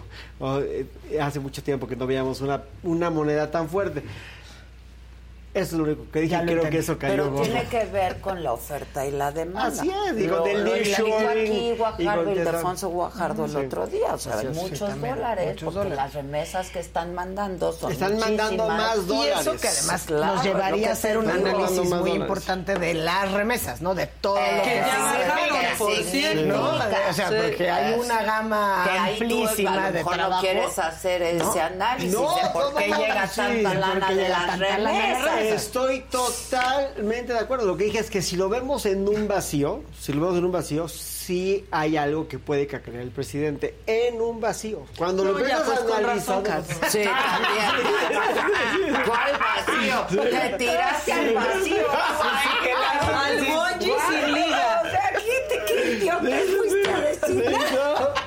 Nadie es perfecto, ni yo. Pero para que vean lo incluyentes que somos así. Sí, ¿Cómo nos reímos? en el programa, pero en el chat, digo, ahí luego se medio madrean unos chairos Con contra otros. Pero todo bien, Pero todo convivimos. bien, Oye, sí, si sí, pasa sí. en un foro académico entre un ¿Qué no va diputado federal, el consejero ¿Qué tal presidente, estuvo? ¿Qué tal estuvo? Pues sí, Trapeada. fue una joya. Sí, ¿no? Qué No, bárbaro. estuvo, estuvo intenso. Sí, ¿lo viste? No. ¿Lo quieres ver? Sí. Pónganlo, ¿no? Hubo Otra vez. Sí, dicen que quedó oliendo a fabuloso O de sea, tanta ¿pero qué trapeada pasó? que un evento eh, académico en la. UNAM, en la Facultad de Derecho, eh, sobre el Plan B. Y en ¿Cuándo una fue mesa eso? estaba Ayer. invitado Sergio Gutiérrez Luna Sí. y obviamente entre otros, porque además yo vi a, a la magistrada María Silva, que además es muy talentosa, le escribí y le dije, ya te vi sentada, viendo cómo Se peleaban aquellos. los, los machos Así, estaban discutiendo. palomitas. Y luego el consejero presidente, Harta Lorenzo Córdoba, ahí, ¿eh? estaba- Todo se nos va en hombres peleando también, hay que decirlo. ¿eh? Fueron muy Señores peleando. No la solo en. México, en el mundo. Sí, Ahí. lo viste muy No, no, estuvo chistoso. Es como que se fue subiendo, porque hubo algunas cosas. Pon- vamos a que Iglán lo vea si no lo ha visto. A ver. Primero la verdad, pero estuvo muy interesante. Lo tiene. Yo lamento mucho que se haya tomado al INE como un botín político por dos personas. Lo digo claramente y lo digo de frente. Que lo que yo percibo es una campaña política, donde un grupo muy definido en el Instituto Nacional Electoral, que se ha empatado con la oposición, ha tomado esta bandera para contrarrestar al presidente López Obrador. Comienzo diciendo que no voy a entrar en la universidad a la vulgaridad de la discusión a, no, a dominem. El monopolio de ello, el monopolio de ello, el monopolio de ello se lo dejo al diputado Gutiérrez Luna. Por cierto, quien hablaba de la prudencia, justo quien tiene el triste privilegio de ser la única persona en 30 años de transición democrática de haber roto ese arreglo fundacional de la transición, habiéndonos denunciado penalmente a seis consejeras y consejeros y al secretario ejecutivo por decisiones que adoptamos para presionar políticamente al árbitro. Diputado Gutiérrez Luna, cuando me quieran volver a invitar a la Cámara de Diputados a discutir, invítenme, con mucho gusto volver a ir y reivindicaré ahí una cosa que dije entonces y que voy a hacer ahora. A las instituciones yo sí las respeto. Y a diferencia de lo que dicen ustedes, que no respetan a la institución a la que pertenecen, yo sí fui y lo respeté a pesar de su sesgada conducción. Y aquí, en la universidad, yo no voy a caer en la provocación y faltarle respeto a la comunidad a la que pertenezco. He preparado un texto, he preparado un texto. Yo sí voy a entrar a la discusión técnica porque yo sí leí la reforma y la hemos leído y analizado, a diferencia de quienes la votaron en menos de tres horas después de que se... Pum, pum, pum, pum, Eso es lo que decía. Así está. No me voy a pelear, lo digo mientras me estoy peleando. No me voy a enojar. Pero la verdad es que sí estuvo muy, muy bien porque pues era un foro académico eh, y le fue contestando todo y fue muy enfático varias veces en decirle yo sí leí la reforma. Claro. ¿No? No como. Eh, no no como como otros. otros que la firmaron y no sé qué tanto. Entonces, bueno, creo que eso es también algo que hemos tratado de hacer aquí, que es desmenuzar el pollo del plan B para decir que ni es todo, que no está tan fácil y que hay que leerlo para efectivamente poderse pronunciar en cuanto al contenido, ¿no? Pero sí fue bien interesante. Pero eso puede tomar mucho tiempo. Muchísimo tiempo. ¿Y muchísimo entonces qué tiempo. pasa? O sea, A ver, pues, ¿Qué pasa en qué sentido? Porque van varias cosas. Ahorita yo creo que quizá algo que podríamos poner hoy sobre la mesa es qué pasó a partir de que se publicó, ¿no? Porque del martes pasado que nos vimos a hoy, Bueno, ya tenemos el eso. mismo día que se tenemos publicó, la publicación. despido, está ¿no? el despido Sí. de eh, Edmundo a dominem, Jacob. como dice. Maca, que ahorita ya todos sabemos, A pero a dominem. quiere decir que va dirigido a una persona Exacto. en específico. Con y nombre- eso con- con nombre y apellido. A ver, el transitorio especial no dice, exacto, el transitorio no dice Edmundo Jacobo Molina, Exacto. pero dice la persona titular de la Secretaría Ejecutiva. Que en es el decir, momento- Edmundo Jacobo Molina, y el que ha sido en los últimos años precisamente porque por decisión, eso que, sea muy, que es muy importante, por De decisión del Consejo General del INE, por mayoría calificada de votos, a propuesta del consejero presidente, es decir, de Lorenzo Córdoba, Edmundo Jacobo ostentaba este cargo, ¿no? Y entonces esto es muy importante porque entra en vigor la reforma en dos momentos, ¿no? Se publica a las 0 horas del 2 de marzo. De esta nos la recetaron así de madrugada.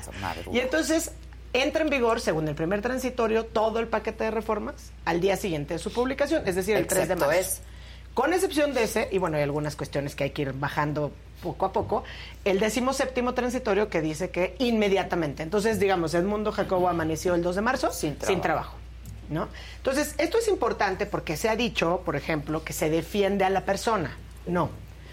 ¿Por qué se critica el transitorio? Porque es abiertamente inconstitucional. Y es abiertamente inconstitucional por dos razones fundamentales. Una, y vamos a empezar quizá por la menos relevante en términos del instituto, que es porque no se trata de una norma que tenga las características que tienen que tener todas las leyes. No es ni general, ni abstracta, ni impersonal. ¿No? Entonces, eso también lo dijo Lorenzo Córdoba ayer en, el foro, ¿no? ¿Sabes? En la Facultad de Derecho y en todas las escuelas donde nos enseñan Derecho, ahora sí que el módulo 1, Introducción al Estudio del Derecho, características de una norma, ¿no? Claro.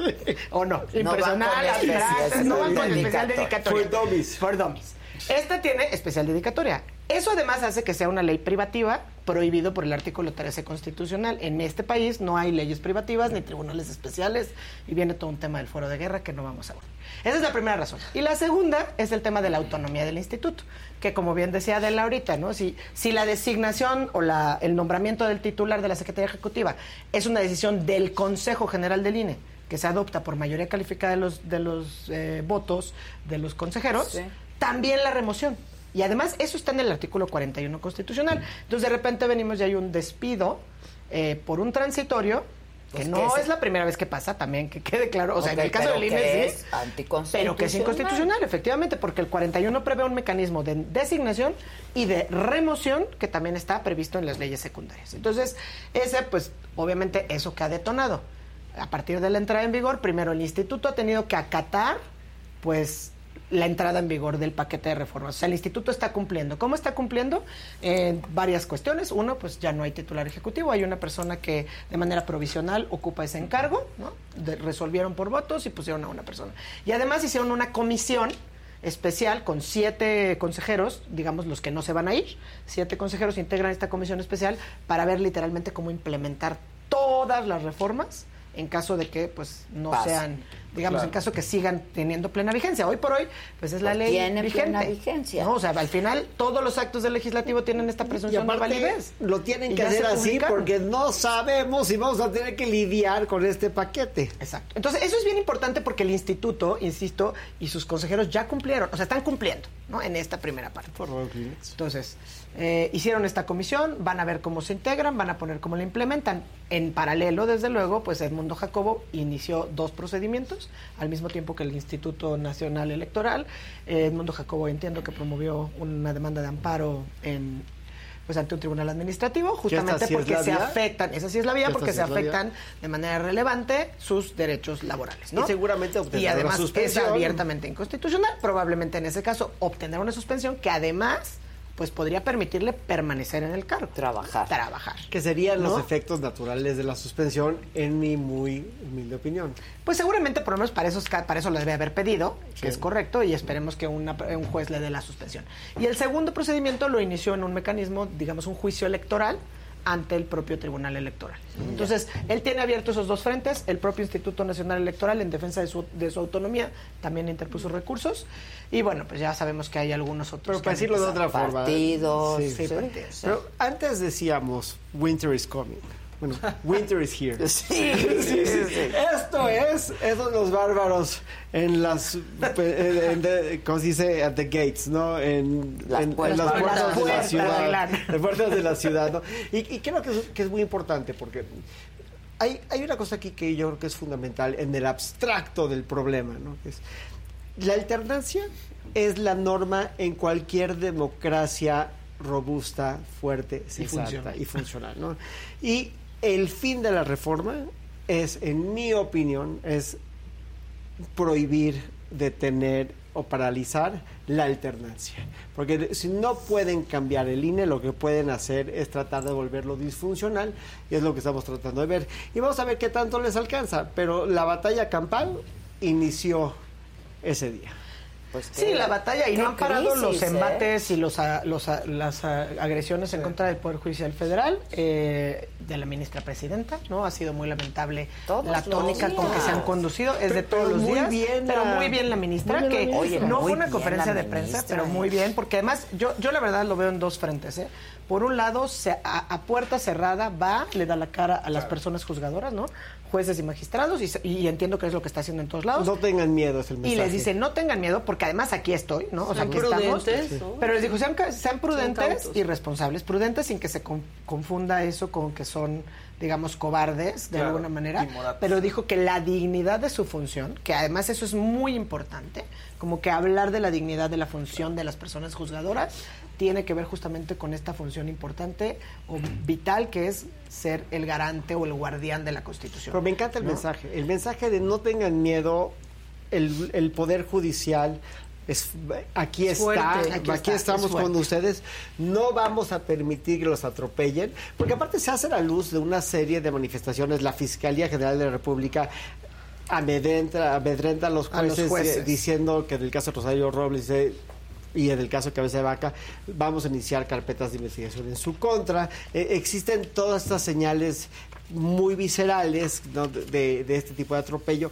Y como lo dije el otro día, sí es claro entender que cada vez que vemos a, una, a un ejecutivo incómodo, con un poder judicial es porque el poder judicial está, haciendo, su trabajo. El trabajo es incomodar. Pues sí, ¿no? lo mismo que un periodista. Así es, así es, así es. Claro. Así es. Y que eso es lo que se le ha olvidado al presidente, digo, desde que asumió el poder, lamentablemente, porque antes pues era un acérrimo defensor, ¿no? O ferviente defensor de la libertad de prensa, de la libertad de expresión, obviamente, de la independencia judicial. Me quiero fusilar un meme, pero el otro día vi un meme que hablaba como de las relaciones funcionales y decía los límites son la frontera o la capacidad de amarte a ti sin dejar de amarme a mí.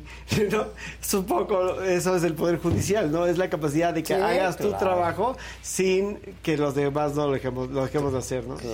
Algo muy contundente también de este mensaje de la ministra Piña que, Piña que vale la pena destacar es que reconoció con esta humildad que la caracteriza, ¿no? Que la caracteriza, que no son tiempos fáciles, ¿no? Diciendo, no son tiempos fáciles ni en México ni en el mundo, ¿no? O sea, como que no lo hizo nada más exclusivo de esta situación, pues ni lo personalizó pensando en el plan B, pero ahí fue donde dijo actuar con responsabilidad y con prudencia, ¿no? Sin que se confunda con cobardía, hará que salgamos, ¿no? Como bien librados de esto que se avecina, ¿no?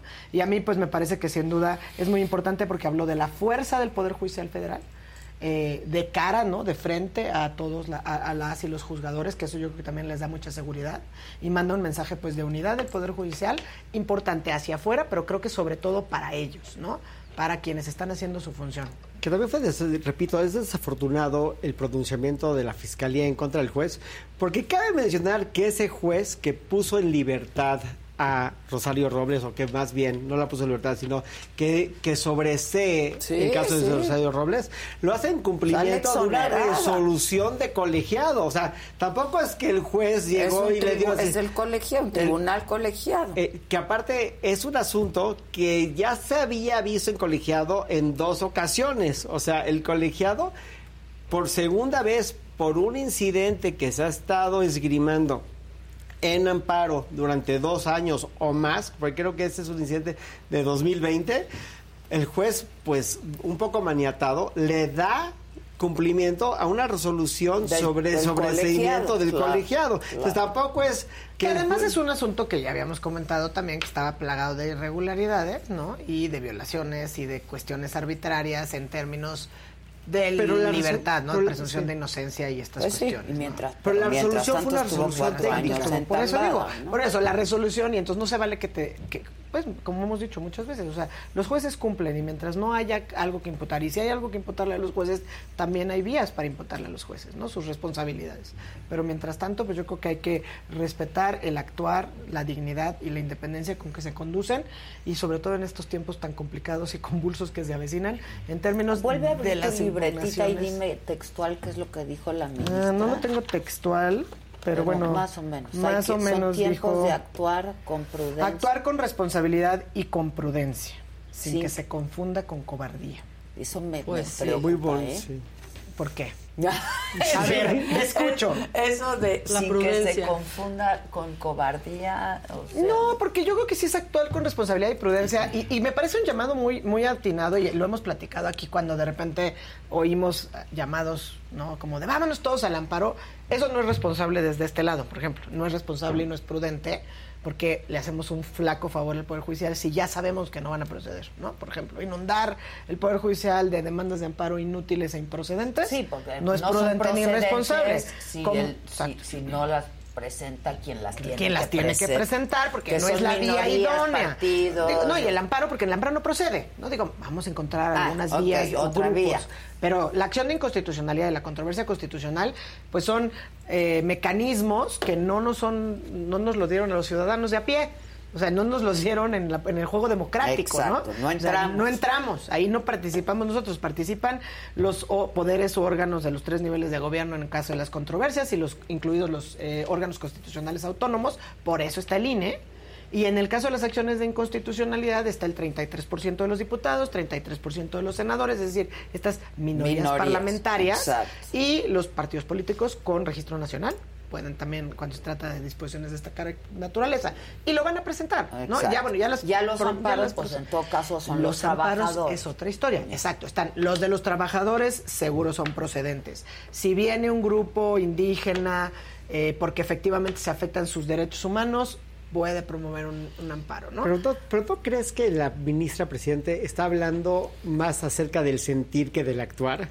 Porque el presidente de la Corte no tiene que decirle al juez que el juez sea prudente, pero sí le puede decir, le está diciendo, tranquilos, no pasa Pues nada. es que está hablando del, digo, del self-restraint. O Claro. sea, ¿qué hace un juez constitucional? O sea, un juez constitucional es un juez que tiene unas características distintas a las que tiene un juez normal, un juez ordinario que resuelve justicia cotidiana. ¿Y a qué nos referimos con jueces constitucionales en nuestro sistema? Pues estos que participan en estos casos, ¿no? Eh, que si la ley de la industria eléctrica, que si la ley de remuneraciones, que si el padrón de usuarios de telefonía móvil. O sea, hemos tenido muchos ejemplos que hacen que cosas que antes nada más se discutían en un aula en la Facultad de Derecho, pues se discutan en, en, en redes. Son más sensibles. Son más sensibles y tienen sus cuestiones, ¿no? Sus, sus consideraciones. Ahora, a mí me parece que era un encuentro a puerta cerrada, digamos. O sea, no es que se haya filtrado porque se haya metido en la prensa. La propia Corte sacó un comunicado, Ajá, ¿no? Que estuvo muy bien, ¿no? Donde dio, pues supongo que un resumen de las palabras de la ministra donde se destacan estas cosas.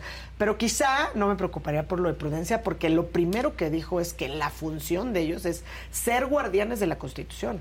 Y lo dijo, la verdad, muy enfáticamente, dijo, esa es nuestra fuerza, esa es nuestra dignidad y al mismo tiempo nuestra responsabilidad, ¿no? Sí. Entonces, yo creo que estaba hablándole, hab- estando en el 8M, digamos, en términos feministas, estaba acuerpando el Poder Judicial, Exacto. ¿no? De aquí estoy yo, a los míos, aquí estoy yo y le vamos a hacer frente y nadie se va a achicar porque vamos a seguir siendo fuente de ataques desde la mañanera, desde los foros que se organicen. Escuché por ahí también perdida alguna participación de Fabricio Mejía y bueno, Ay. decía unas cosas que no, No, se bueno. sostienen, pero no resistían la prueba de la risa. Es decir, no leyó, pero ni el plan B ni la introducción.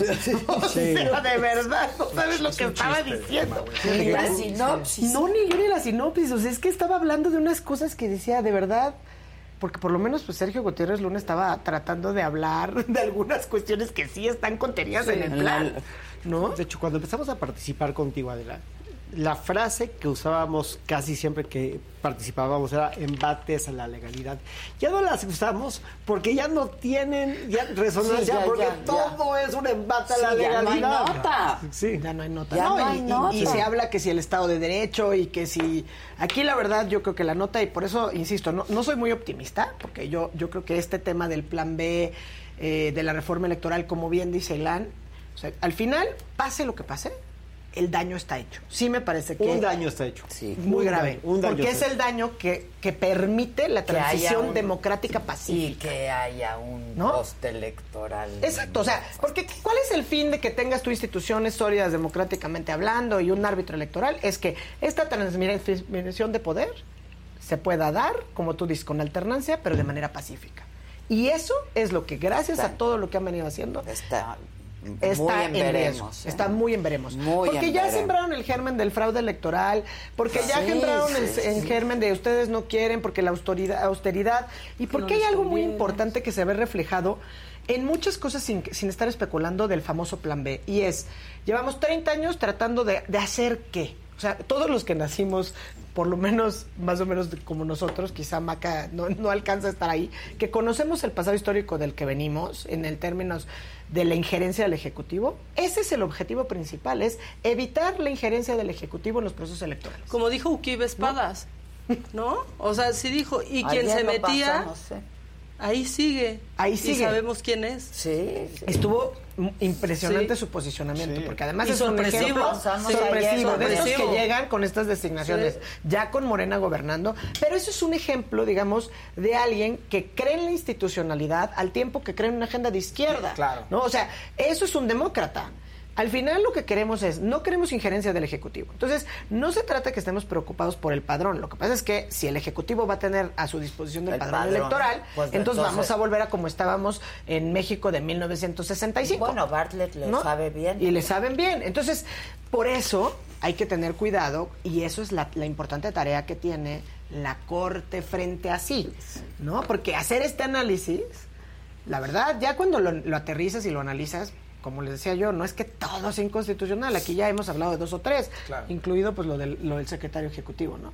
Pero pues la verdad es que sí se fueron como cirujanos, o sea, por la esquinita para tratar de librar el tema de inconstitucionalidad en algunos casos, ¿no? Hoy, por cierto, hoy es el día del juzgador. Hoy es el día del juzgador. Por cierto. Así es. Así que felicidades, a las personas juzgadoras, desde la ministra presidenta, pero bueno, no nada más a los federales, sino también a los locales, pues sí, ¿no? Claro. Sí, y si queremos garantizar, como bien dice el presidente, un México donde la corrupción es un tema del pasado, porque él dice que la corrupción ya no existe como existía. Sí, cosa del pasado. la corrupción. Como el beso en la boca. A ver, pero, pero, pero, pero si lo queremos garantizar, entonces tenemos que tener alternancia. Porque solamente hay democracia si hay alternancia y solamente los países que son los menos corruptos del mundo tienen muchísima alternancia, hay muchísima democracia. Y eso es, eh, alternancia no es necesariamente que un día esté otro y un día esté el de azul y otro día esté el de rojo. Es que gane quien gane. ¿no? Que, pues que, y que se respete ese resultado. O sea, la verdad es que al final, eh, incluso en términos del análisis, digamos, de toda la reforma, toda la iniciativa, es, ¿qué, qué pretendes? O sea, nada más ahorrar, porque sí, no es suficiente. Si el ahorro trae aparejado fortalecer la democracia, bienvenido. Si no necesitas ahorrar, es más, si no puedes ahorrar para poder fortalecer tu democracia, es un gasto que tienes que hacer, no ahorras. No ahorras. No, o sea, ahorrar no es porque sí, tienes que invertir en eso. Eso sí es importante, para que haya alternancia, para que haya confiabilidad en los resultados, etc. Si no hay eso, no hay nada. No, y ahora, el momento es el que es complicado, ¿no? Al final, por eso insisto, estas partes donde el INE no se toca, bueno, no, o sea, es algo que es perfectible, que se puede modificar administrativamente, hay muchas cosas que se pueden cuestionar. ¿Es el momento? No. No. Eh, ¿Salva la constitucionalidad? ¿Quién sabe? La Corte nos vendrá a decir la última palabra, porque tiene la última palabra, sobre si esto es salvable o no hay varios frentes abiertos de impugnación que van a permitir, por ejemplo, pues, o que Edmundo Jacobo tal vez con una suspensión continúe, eh, si llega un amparo de un grupo o, comunidad indígena y hay una suspensión, o si el ministro Pérez Dayán, cuando lleguen las otras, este, pues, vuelve a conceder la suspensión, o algún otro el que le toque conocer. Digo, anticipo Pérez Dayán porque se acumulan unas a otras para aprovechar el conocimiento y para que se puedan proyectar y resolver más rápido. o sea, no es nada, exacto, no es nada que nos deba generar suspicacia. pero, tampoco tendría por qué cambiar su criterio. Si suspenden unas, debería suspender en otras. Claro. No, Exacto. Salvo que cambie su parecer, pero no veo por qué cambiaría jurídicamente hablando. Pues Igual y lo presionan muy duro y... No, a ver, pero es que ahí es donde no tendríamos que nosotros abonar. O sea, yo, yo comparto tu, tu criterio, ¿no? Es decir, si le turnan estas impugnaciones al ministro Pérez Dayán, muy probablemente, como ya lo ha hecho en otros precedentes, mantendrá su criterio de que si no suspende esta norma, las afectaciones son tan graves que ya de nada serviría que después se resolviera, ¿no? ¿Por qué? Porque las reglas del juego democrático para que empiecen las elecciones tienen que estar claras. Pues, Totalmente. Eh, pero bueno, eso también habrá que esperar a que fenezca el plazo, que es para las acciones de inconstitucionalidad en el primero de abril. De abril. El primero de abril para las acciones de inconstitucionalidad y hasta el 17 de abril para las controversias y los amparos en caso de que se impugnen como normas autoaplicativas. Ya, pues. Tenemos para rato plan B. Tenemos para rato plan B. Para rato plan B. Pues, pues gracias. Hoy es martes de mentadas, ¿tienen ganas? Ya me, ya me mentaron. No les bastó. el lunes y nos lo vino a compartir en un espacio seguro. No les bastó, ni tan seguro, ¿eh? Si no seguro te apapachamos.